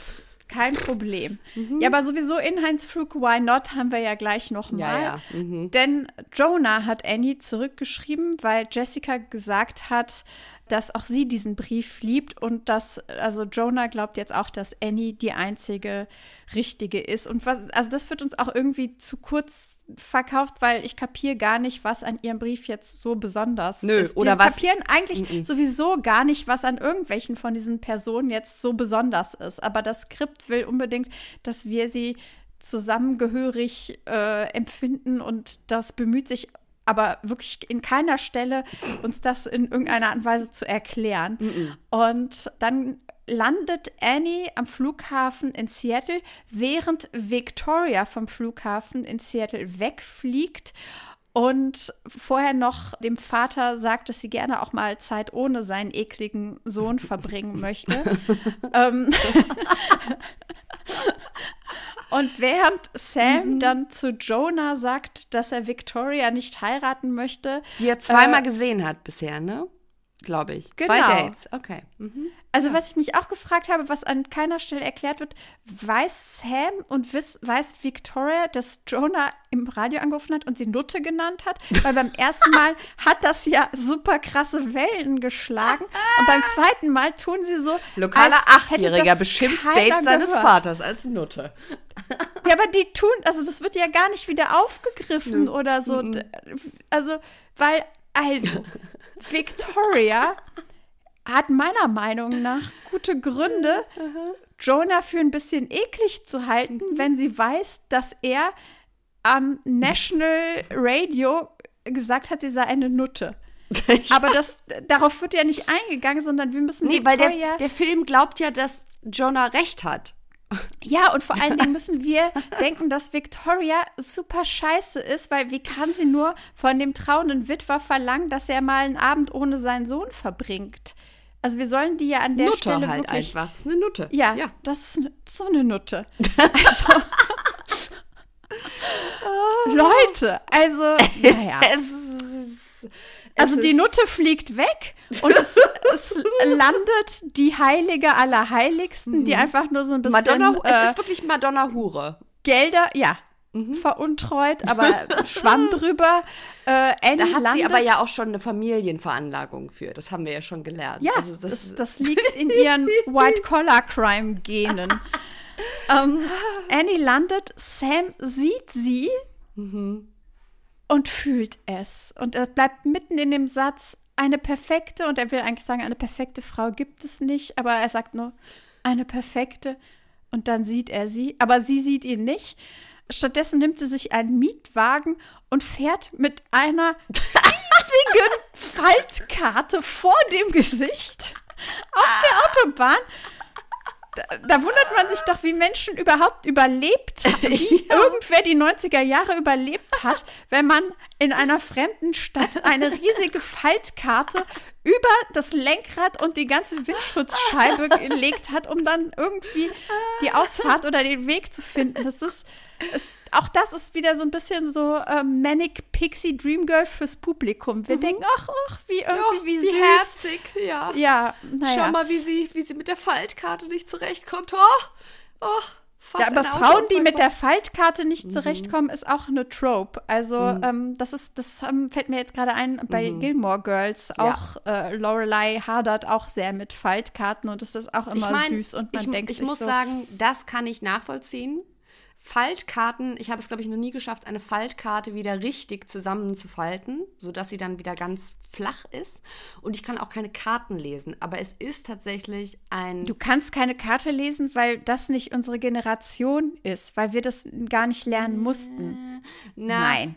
Also ich bin als Kind häufiger mit ausgedruckten oder teilweise noch auskopierten Teilen von Stadtkarten irgendwo hingeschickt worden und das endete meistens äh, so, dass der Weg deutlich länger dauerte. Aber also Ja, Anyway, ist auch, interessiert auch keine Sau, ob ich ein räumliches, de- räumliches Vorstellungsvermögen habe oder nicht.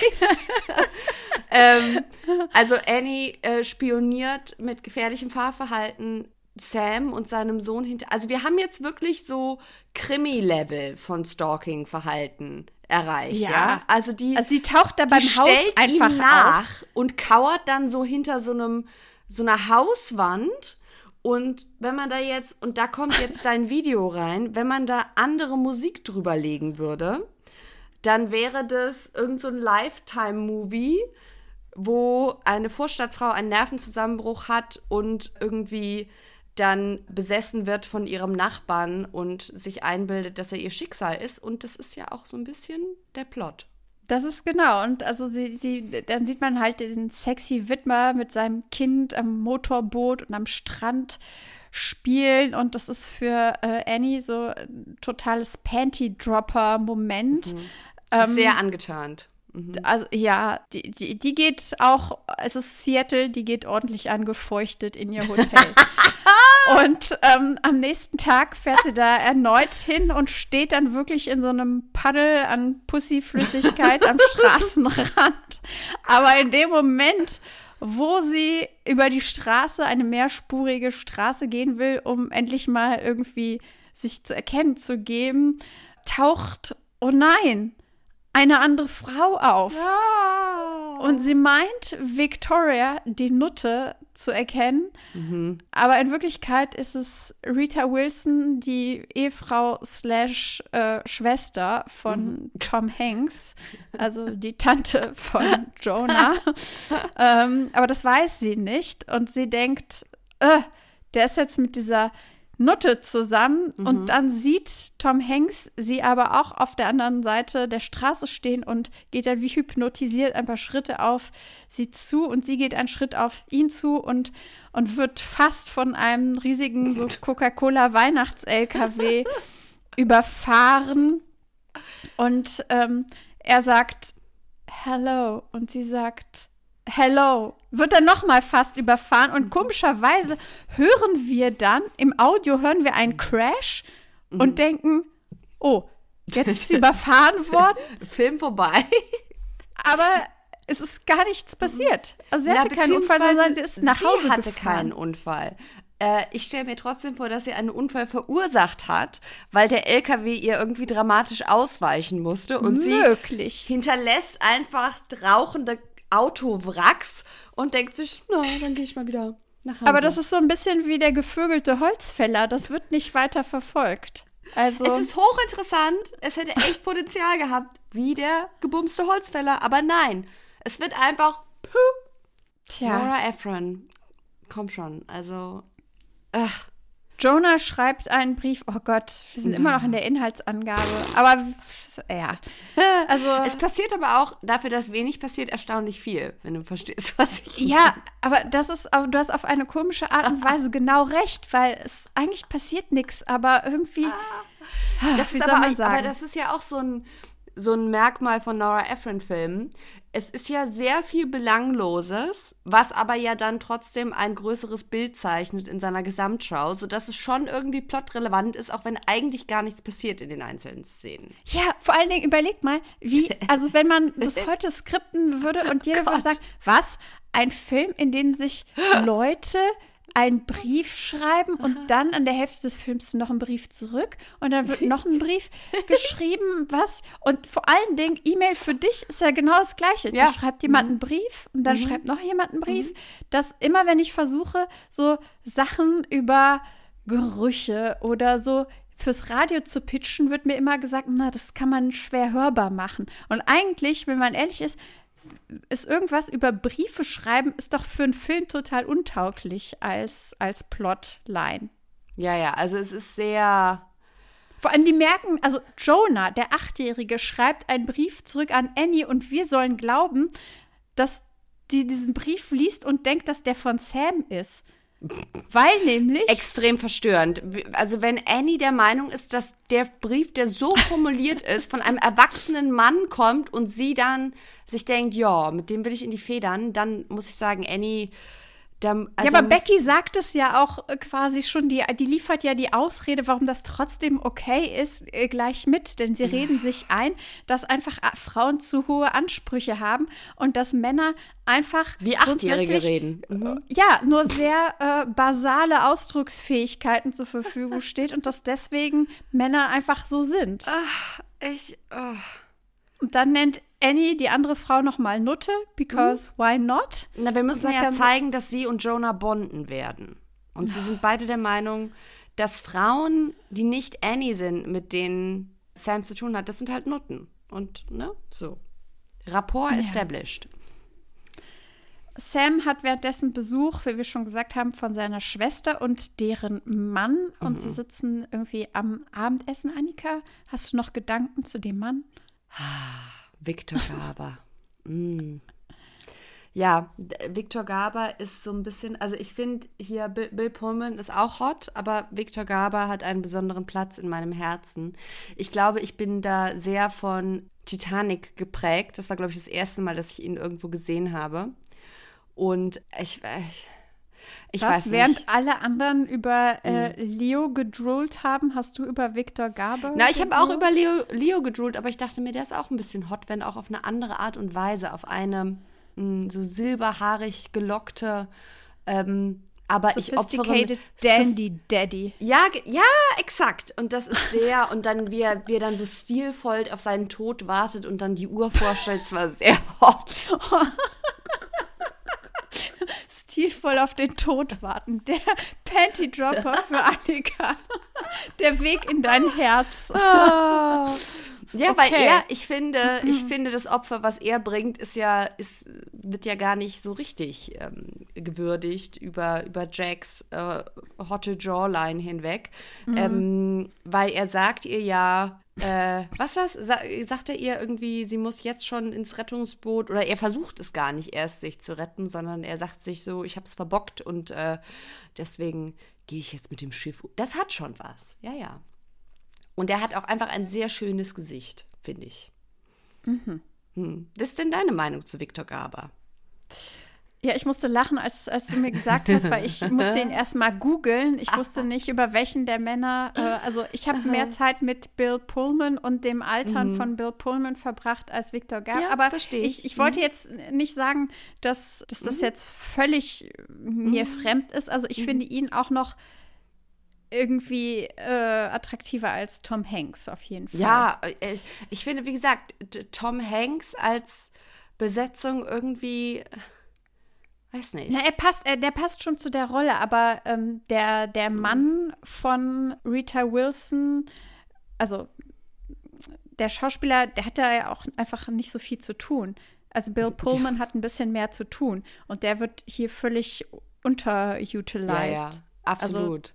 Der dient nur dazu, Tom Hanks den Rücken zu stärken in, äh, ja, Männer sind anders als Frauen und äh, weil sie reden dann nochmal über Affair, die Affair to Remember und dann äh, sind sich die Männer, also der, der Sohn, der Vater und sein Schwager alle einig, dass das ein Chick-Flick ist. Also Sam sagt dann auf Deutsch ein Film für Bräute und äh, ich finde dafür, dass wir das jetzt, dass wir ab jetzt statt Chick-Flick einfach nur noch Film für Bräute. Filme für Bräute. Das, ähm, Das sollte auch so eine, so eine eigene Netflix-Kategorie Ja. sein. Filme für Bräute. Filme für Bräute.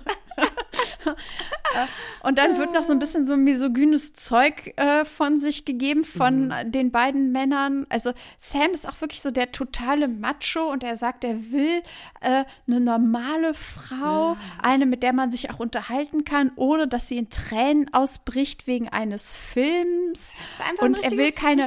Versandhausbraut, weil Wa- alle, genau, das ist so ein Dick an alle Frauen, die ihm äh, geschrieben haben. Die sind alle so verzweifelt und sind dann alles so mal basic schön Bitches, die er nicht haben will.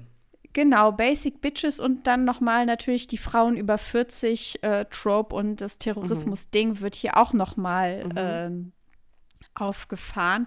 Und das ist irgendwie, ist es aus heutiger Sicht sehr, sehr anstrengend zu ertragen. Äh, Und auch hier wieder, wir haben es ja eben schon mal erwähnt, so äh, Männer from Mars, Women are from Venus, ähm, Vibe-mäßig dann aber äh, die weibliche Reaktion auf An Affair to Remember gespiegelt, weil dann Tom Hanks und Victor Garber in Tränen ausbrechen und wie Schlosshunde heulen, weil Männer natürlich nur bei Kriegsfilmen heulen können und sie äh, unterhalten sich über das dreckige Dutzend. Eine Szene, die laut IMDb-Trivia improvisiert war. Ja, genau, das habe ich auch gelesen und ich fand sie auch nicht gut. nee.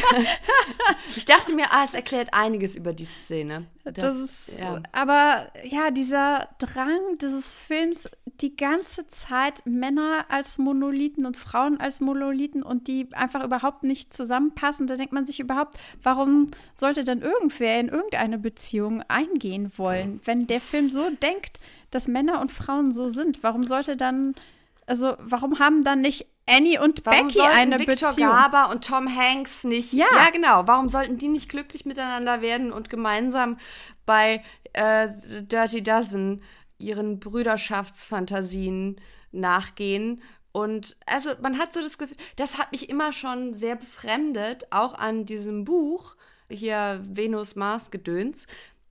Wenn das alles so komplett gar nichts von, von anderen Planeten, warum dann überhaupt?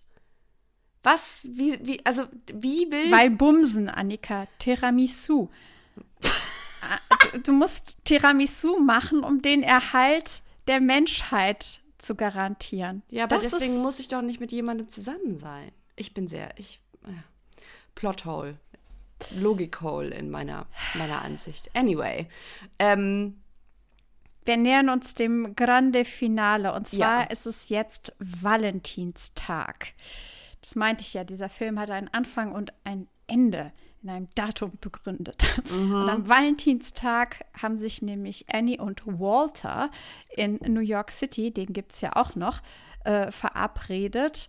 Und dort konfrontiert Walter Annie mit ähm, seinen Unsicherheiten bezüglich ihres Verhaltens auf eine sehr nette äh, und gar nicht irgendwie in die Enge drängende Art, sondern er sagt einfach, ich habe irgendwie das Gefühl, was nicht ganz bei der Sache. Und dann ähm, sagt sie, ja, ich hatte kalte Füße. Und dann sagt sie ihm eigentlich auch sehr direkt, dass ähm, eine Ehe mit ihm für sie das Ende von Abenteuer und Aufregung bedeutet und dass sie eigentlich über eine Ehe mit ihm denkt, dass es Settling for Less sei, was ihn aber auch nicht weiter irritiert. Und dann schenkt Walter Annie den Ring seiner Mutter, den er erst kleiner machen musste, weil seine Mutter so dicke Finger hatte.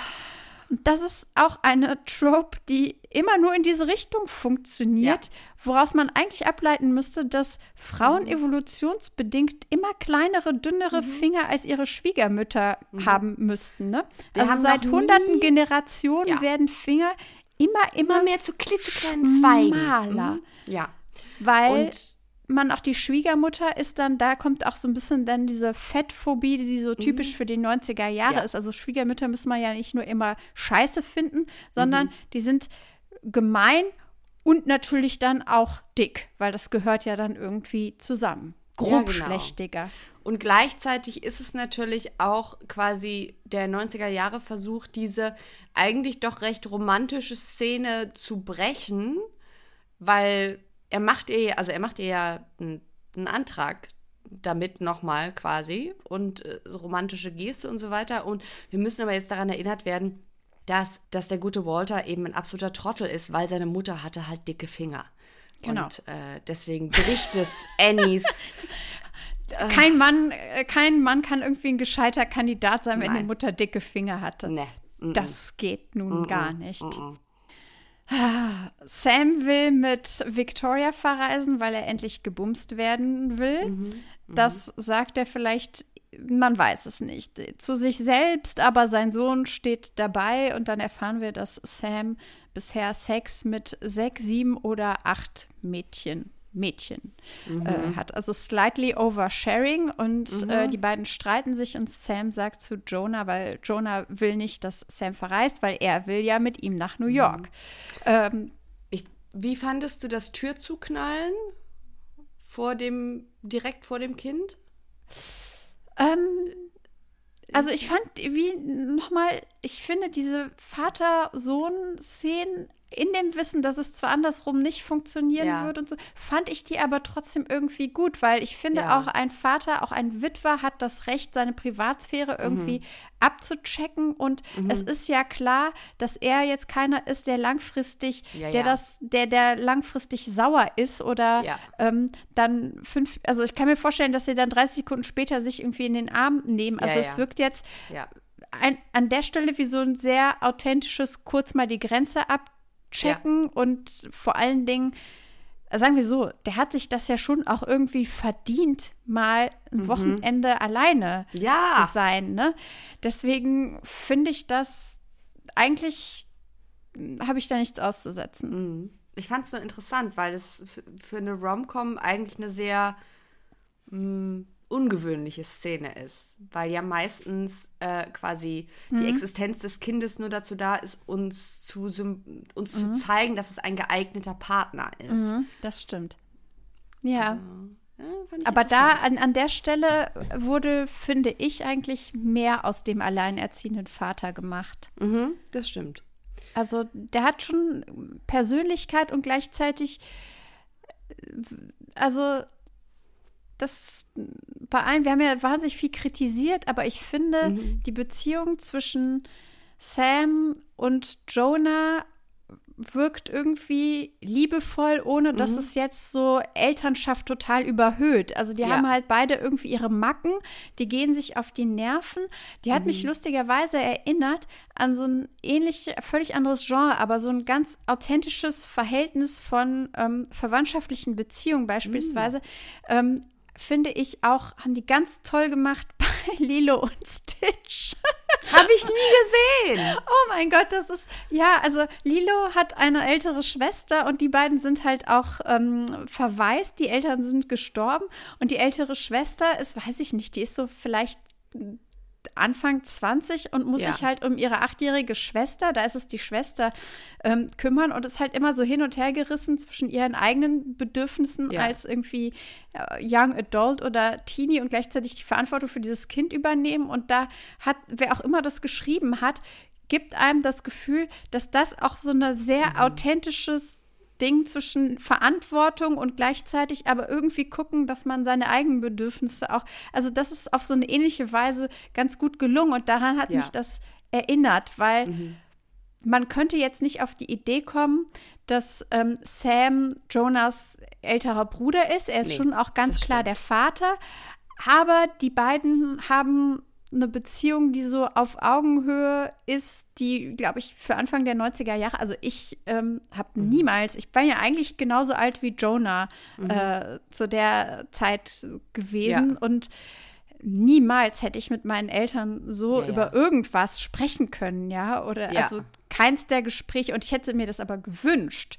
Ja. Also das ist, das ist mehr so aspirational. Also Ja, eigentlich hoffe ich fast, dass ich mit meinem Kind jetzt, was meine Tochter jetzt in dem Alter ist, Ja. auch so eine ähnliche Beziehung habe und dass, wenn ich mal in einem Streit die Tür zuknallen sollte, ähm, dass ich genau weiß, dass unsere Beziehung eigentlich so gut ist, dass Mhm. Ja. das jetzt kein großer äh, Tabubruch ist, sondern dann steckt man halt mal kurz seine Grenzen ab. Ja.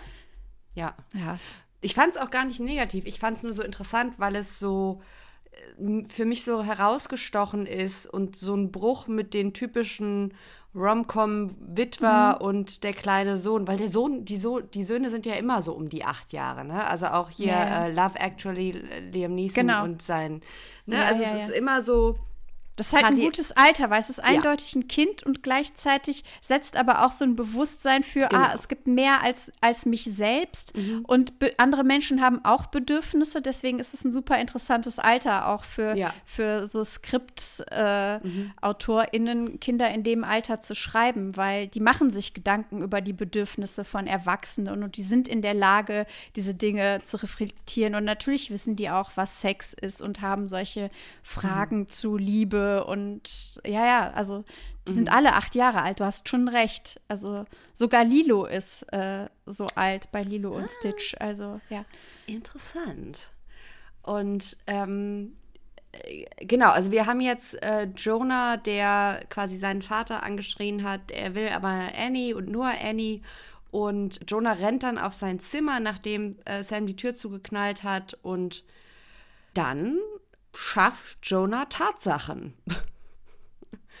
äh, wo ich auch dachte, ich glaube, so, das hätte ich mich, glaube ich, mit acht Jahren auf keinen Fall getraut, aber ich war auch immer ein Schisser. Äh, Jonah packt nämlich seine Sachen und fährt nach New York. Denn Jessicas Eltern, also Jessica, seine Freundin, haben praktischerweise ein Reisebüro.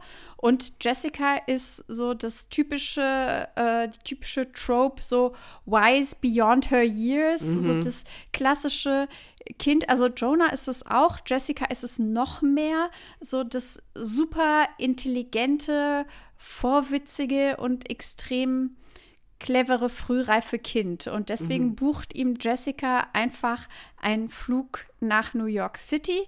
Und ähm, Also wie gesagt, Geld ist völlig egal. Ne? Also selbst mit Eltern, Reiseagentur, Geld spielt für keine Person in diesem ganzen Universum eine Rolle. Jessica hat wahrscheinlich äh, die Kreditkartennummer ihrer Eltern sich gemerkt. So kann ich mir das vorstellen. Ja, das, das das würde man Okay, ihr okay, total akzeptiert. zutrauen. Ja, weil Jessica stimmt. kommt auch auf die Idee, dass sie da reinschreibt, dass äh, Jonah, Mhm. weil er muss zwölf sein, um alleine zu fliegen. Und Jessica sagt so, ja, wir schreiben einfach daran, dass du extrem klein für dein Alter bist und äh, deswegen sehr unsicher bist, dann spricht dich auch niemand darauf an. Und er sagt, ah, das ist eine super Idee. Hat er auch recht. Ähm, sie ist äh, schlau. Ja, aber das ist, das ist so ähnlich wie der Brief, den Ja, Jonah ja. geschrieben hat. Wer soll das glauben? Also da, das sind auch alles sehr, sehr treu doofe Erwachsene, die da überhaupt äh, in dem Film mitmachen. Naja, jedenfalls reist Jonah dann alleine zum Empire State Building und erzählt dem äh, Taxifahrer auch, ich treffe mich dort mit meiner neuen Mutter. Ah, Creepy. Okay. Creepy, creepy, creepy. Er spricht da alle alleinstehenden Frauen an, ob sie Annie seien, aber keine ist es. Währenddessen gehen Annie und Walter mit Blick auf das Empire State Building zu ihrem Valentine's Dinner essen. Sam kriegt raus, dass Jonah abgehauen ist und äh, bricht äh, nicht zu seiner Reise mit Victoria ein, sondern fliegt stattdessen nach New York City. Annie berichtet Walter währenddessen von ihrer Obsession mit Sam und sagt Walter, dass sie ihn nicht heiraten kann. Woraufhin, Annika, wie findest du seine Reaktion darauf? extrem gechillt. Also, äh, Walter ist womöglich der verständnisvollste Mensch auf dieser Erde bis zur kompletten Selbstaufgabe. Er nimmt ihr das nämlich überhaupt nicht übel, äh, wie er ihr ja auch nichts übel nimmt. Nö. Wird auch nicht sauer, sondern ist so, ja, verstehe ich voll. Ist okay. You do you. Ja, er, er sagt dann noch so, ähm, ja, ich, ich würde auch nicht wollen, dass du mich nur heiratest, weil du denkst, du musst. Also ich habe was Besseres verdient. wo ich so dachte, das ist so der einzige Moment, wo er so den, den, den Hauch einer klitzekleinen Kante zeigt, aber dann ist er auch schon wieder vorbei, weil er ist halt einfach nett. Genau, er ist super nett und deswegen, ähm, als Annie dann das Herz auf dem Empire State Building so erleuchtet sieht und dann auch vor Walter, den sie gerade vor Absolut. 30 Sekunden verlassen hat, sagt, ah, das ist ein Zeichen, ich muss los, sagt Vor er, auch, allem, ja, wer- das wer- verstehe ich. Wer sagt denn das? Du hast gerade äh, deinen Verlobten sitzen lassen und stell dir vor, direkt neben dir ist eine Leuchtreklame, wo irgendwie Liebe steht und dann zeigst du hin und sagst, guck mal da, das haben wir ein nicht. Zeichen, ja. Ja. Walter, das, das ist der Grund, warum ich jetzt gehen muss. Da finde ich es vielleicht. Oh, Ja, also, ähm, hart. Äh, Sie läuft also im Schweinsgalopp zum äh, Empire State Building. Ähm, und dann währenddessen sind Vater und Sohn oben wieder vereint äh, und beide entschuldigen sich beieinander. Und es ist aber irgendwie äh, das Ende der Besuchszeiten und sie fahren im Aufzug wieder runter, während Annie den Portier Ja. ähm, überredet, dadurch, dass sie ihm von äh, Fair to Remember erzählt und dass der Lieblingsfilm seiner Frau ist natürlich. Überredet Klar, weil alle Frauen gucken Alle nur diesen Frauen. Film. Immer. Jederzeit. Wir sollten auch damit anfangen, Annika. Mhm, ich fühle mich jetzt ausgeschlossen aus der monolithischen Gruppe Frau. Wir müssen Teil dieser Schwesternschaft sein und deswegen werden auch wir jetzt, wann immer, wann immer, Rebecca, du oder ich vor dem Fernseher sitzen und heulen, es wird An Affair to Remember laufen. Ja. Ab, ab jetzt für Mhm. Ab den jetzt Rest unserer Zeit. das. Ansonsten müssen wir aus, dem, aus der Gruppe Frau wieder auftreten. Mü müssen wir unsere Clubkarte zurückgeben. Wir werden rausgeschmissen. Ja. Und das ist auch so ein klassischer Trope, ne? So das Tür auf, äh, Tür geht auf, Tür geht zu, sie verpassen sich gerade. Connection. Ja. Und das hätte auch das Ende des Films sein können und alle würden sich kaputt lachen. So, okay, hätte wir ich haben eigentlich jetzt ganz gut gefunden. 120 Minuten dabei zugeschaut, wie sie sich dann doch nicht. Ja. Aber äh, Annie findet oben den Rucksack von Jonah mit seinem Teddy. Am Teleskop. Mhm. Und ähm, dann fahren Sam und Jonah also noch mal wieder hoch, um nach Mhm. Rucksack und Teddy zu suchen. Annie steht da und hat den Teddy im Arm und sie, Sie hat nämlich den Rucksack auch aufgemacht. wie man Also, das halt so macht, macht, wenn man, wenn man ein was findet, erstmal unbeaufsichtigt kurz, irgendwo kurz filzen, mal gucken, ob es sich lohnt. Who knows? Und dann folgt so Dialoge. Sie sind es. Ja, ich bin es. sind Sie Annie? Ja. Wir sollten gehen. Wollen wir? Äh, dann berühren sich Sams und Annies Hände und sie sagt, Sam, schön Sie kennenzulernen. Ich finde es geil, dass in der deutschen Synchronisation dann auch noch das Sie da ist. Ja. Ist, ähm, mhm. Und dann gehen sie alle in den Aufzug und die Türen gehen zu. Und ja, Jonah hat eine neue Mutter anscheinend. Ja. Annika, was glaubst du Ah. passiert danach, wenn Hm. die Aufzugtür zu ist? Do they stand a chance? Äh, ich könnte mir vorstellen, dass das nach ein paar Monaten wieder vorbei ist. Wenn, weiß ich nicht, Annie es doch nicht schafft, den Apfel in einem zu schälen und Jonah ihr dann sagt, dann kannst du nicht meine Mutter sein. Und Sam sagt, ja, das geht so nicht. Und dann ruft er Victoria wieder an. Keine Ahnung. Also es. Ja, oder ähm, Annie hat ja auch gesagt, dass sie gar nicht nach äh, Seattle ziehen möchte, weil Genau, weil so, ja, neun dann, Monate dann im Callback Jahr. zu ihrem Bruder, genau, weil der hat ja durchaus recht mit seiner Regenstatistik. Das ist ja auch der Grund, warum Twilight in der Nähe von Seattle spielt, weil es da so viel regnet und die Vampire deswegen schön raus können, weil da nicht die Sonne scheint. Ja, oder warum Grey's Anatomy in Seattle spielt, Mhm. weil da gibt es so häufig Verkehrsunfälle aufgrund von extremen Regengüssen. Ja, also Al- äh, Aber das Hausboot ist schon irgendwie schön.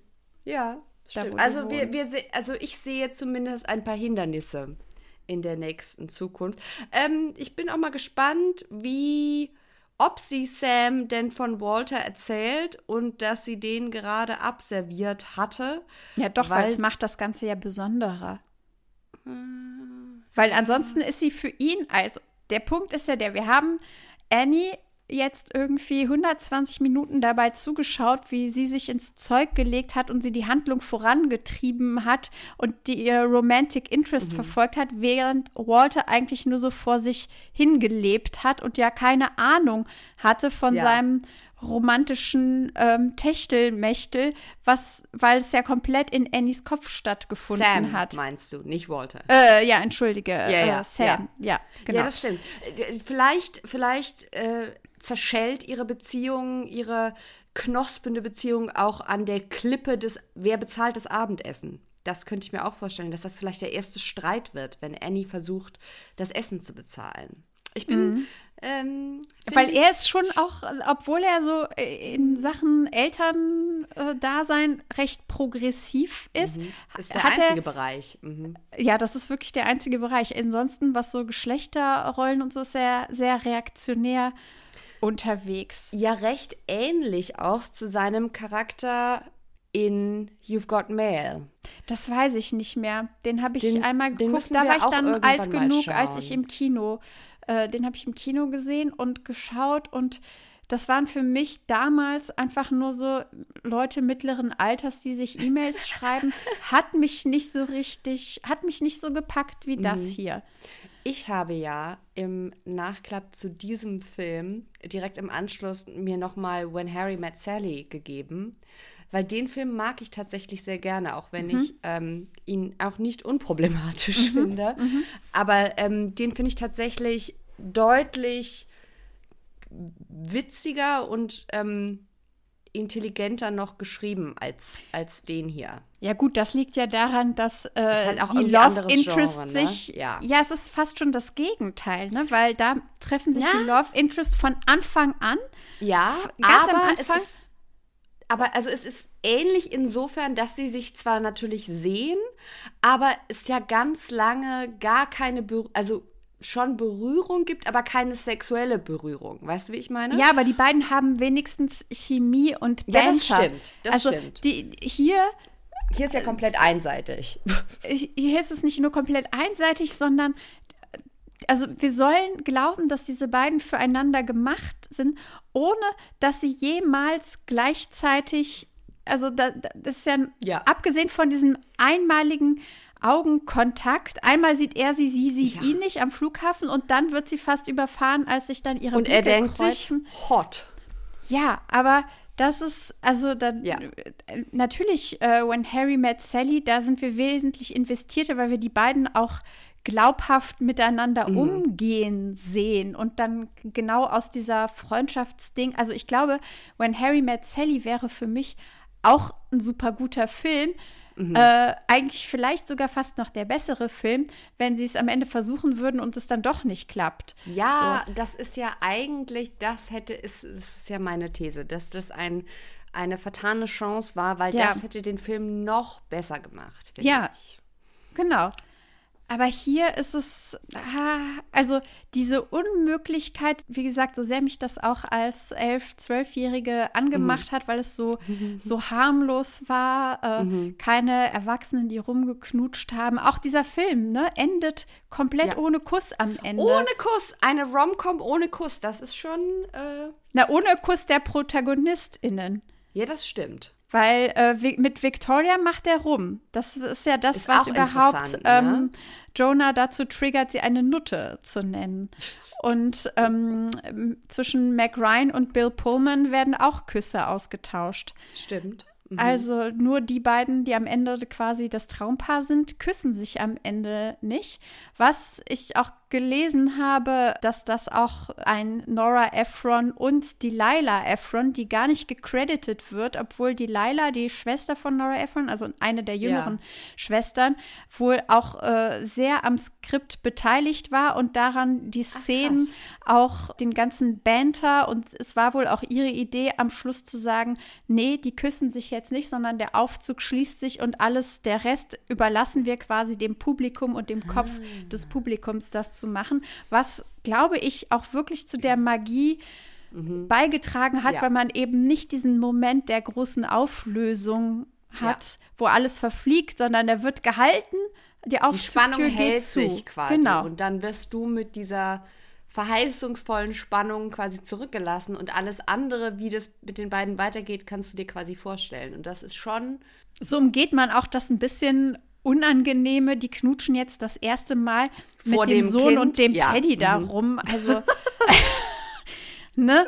Das ist äh, so. Ja. Nee, nee. Wir haben es geschafft. Wir sind Ja. durch unsere kurze Inhaltsangabe. Sind Das war die Inhaltsangabe, jetzt kommt die inhaltliche Besprechung. Die, die müssten wir aber äh, zumindest bei mir wann anders machen, weil äh, es wird ja so früh dunkel und ich muss noch mal mit dem Hund raus. Aber sie kommt noch. Wir haben nämlich vieles zu sagen zu diesem Film, was wir noch nicht gesagt haben. Machen wir jetzt Teaser. wirklich zwei Teile daraus? Okay. Feminist Shelf Control ist eine Produktion von Annika Brockschmidt und mir, Rebecca Endler. Musik von Andrew Kohlberg, Sexy Voice Benny Weber. Folgt uns auf Instagram unter Feminist Shelf Control, wo wir zusätzliche Unterrichtsmaterialien anbieten. Bis zum nächsten Mal.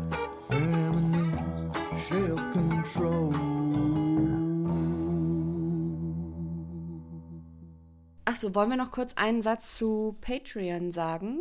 Ja, Also, weil wir ja keine gemeinsamen Pläne haben, jemals hatten, haben wir uns entschlossen, das natürlich dann auch konsequent durchzuziehen, ganz freiwillig natürlich.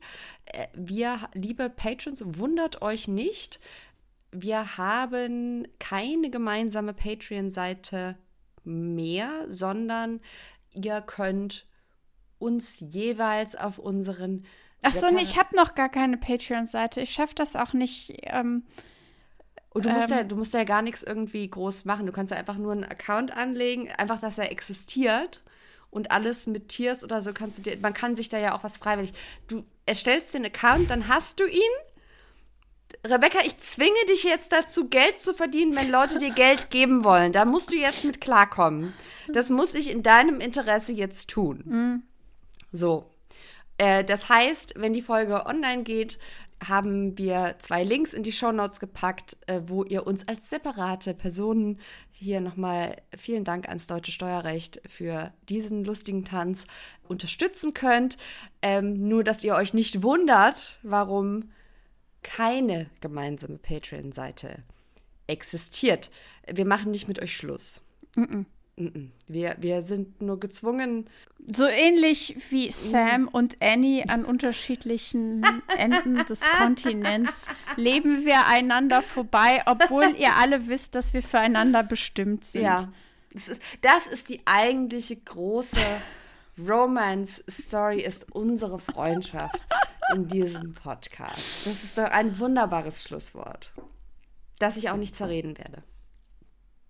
Es fällt mir sehr schwer. Stop.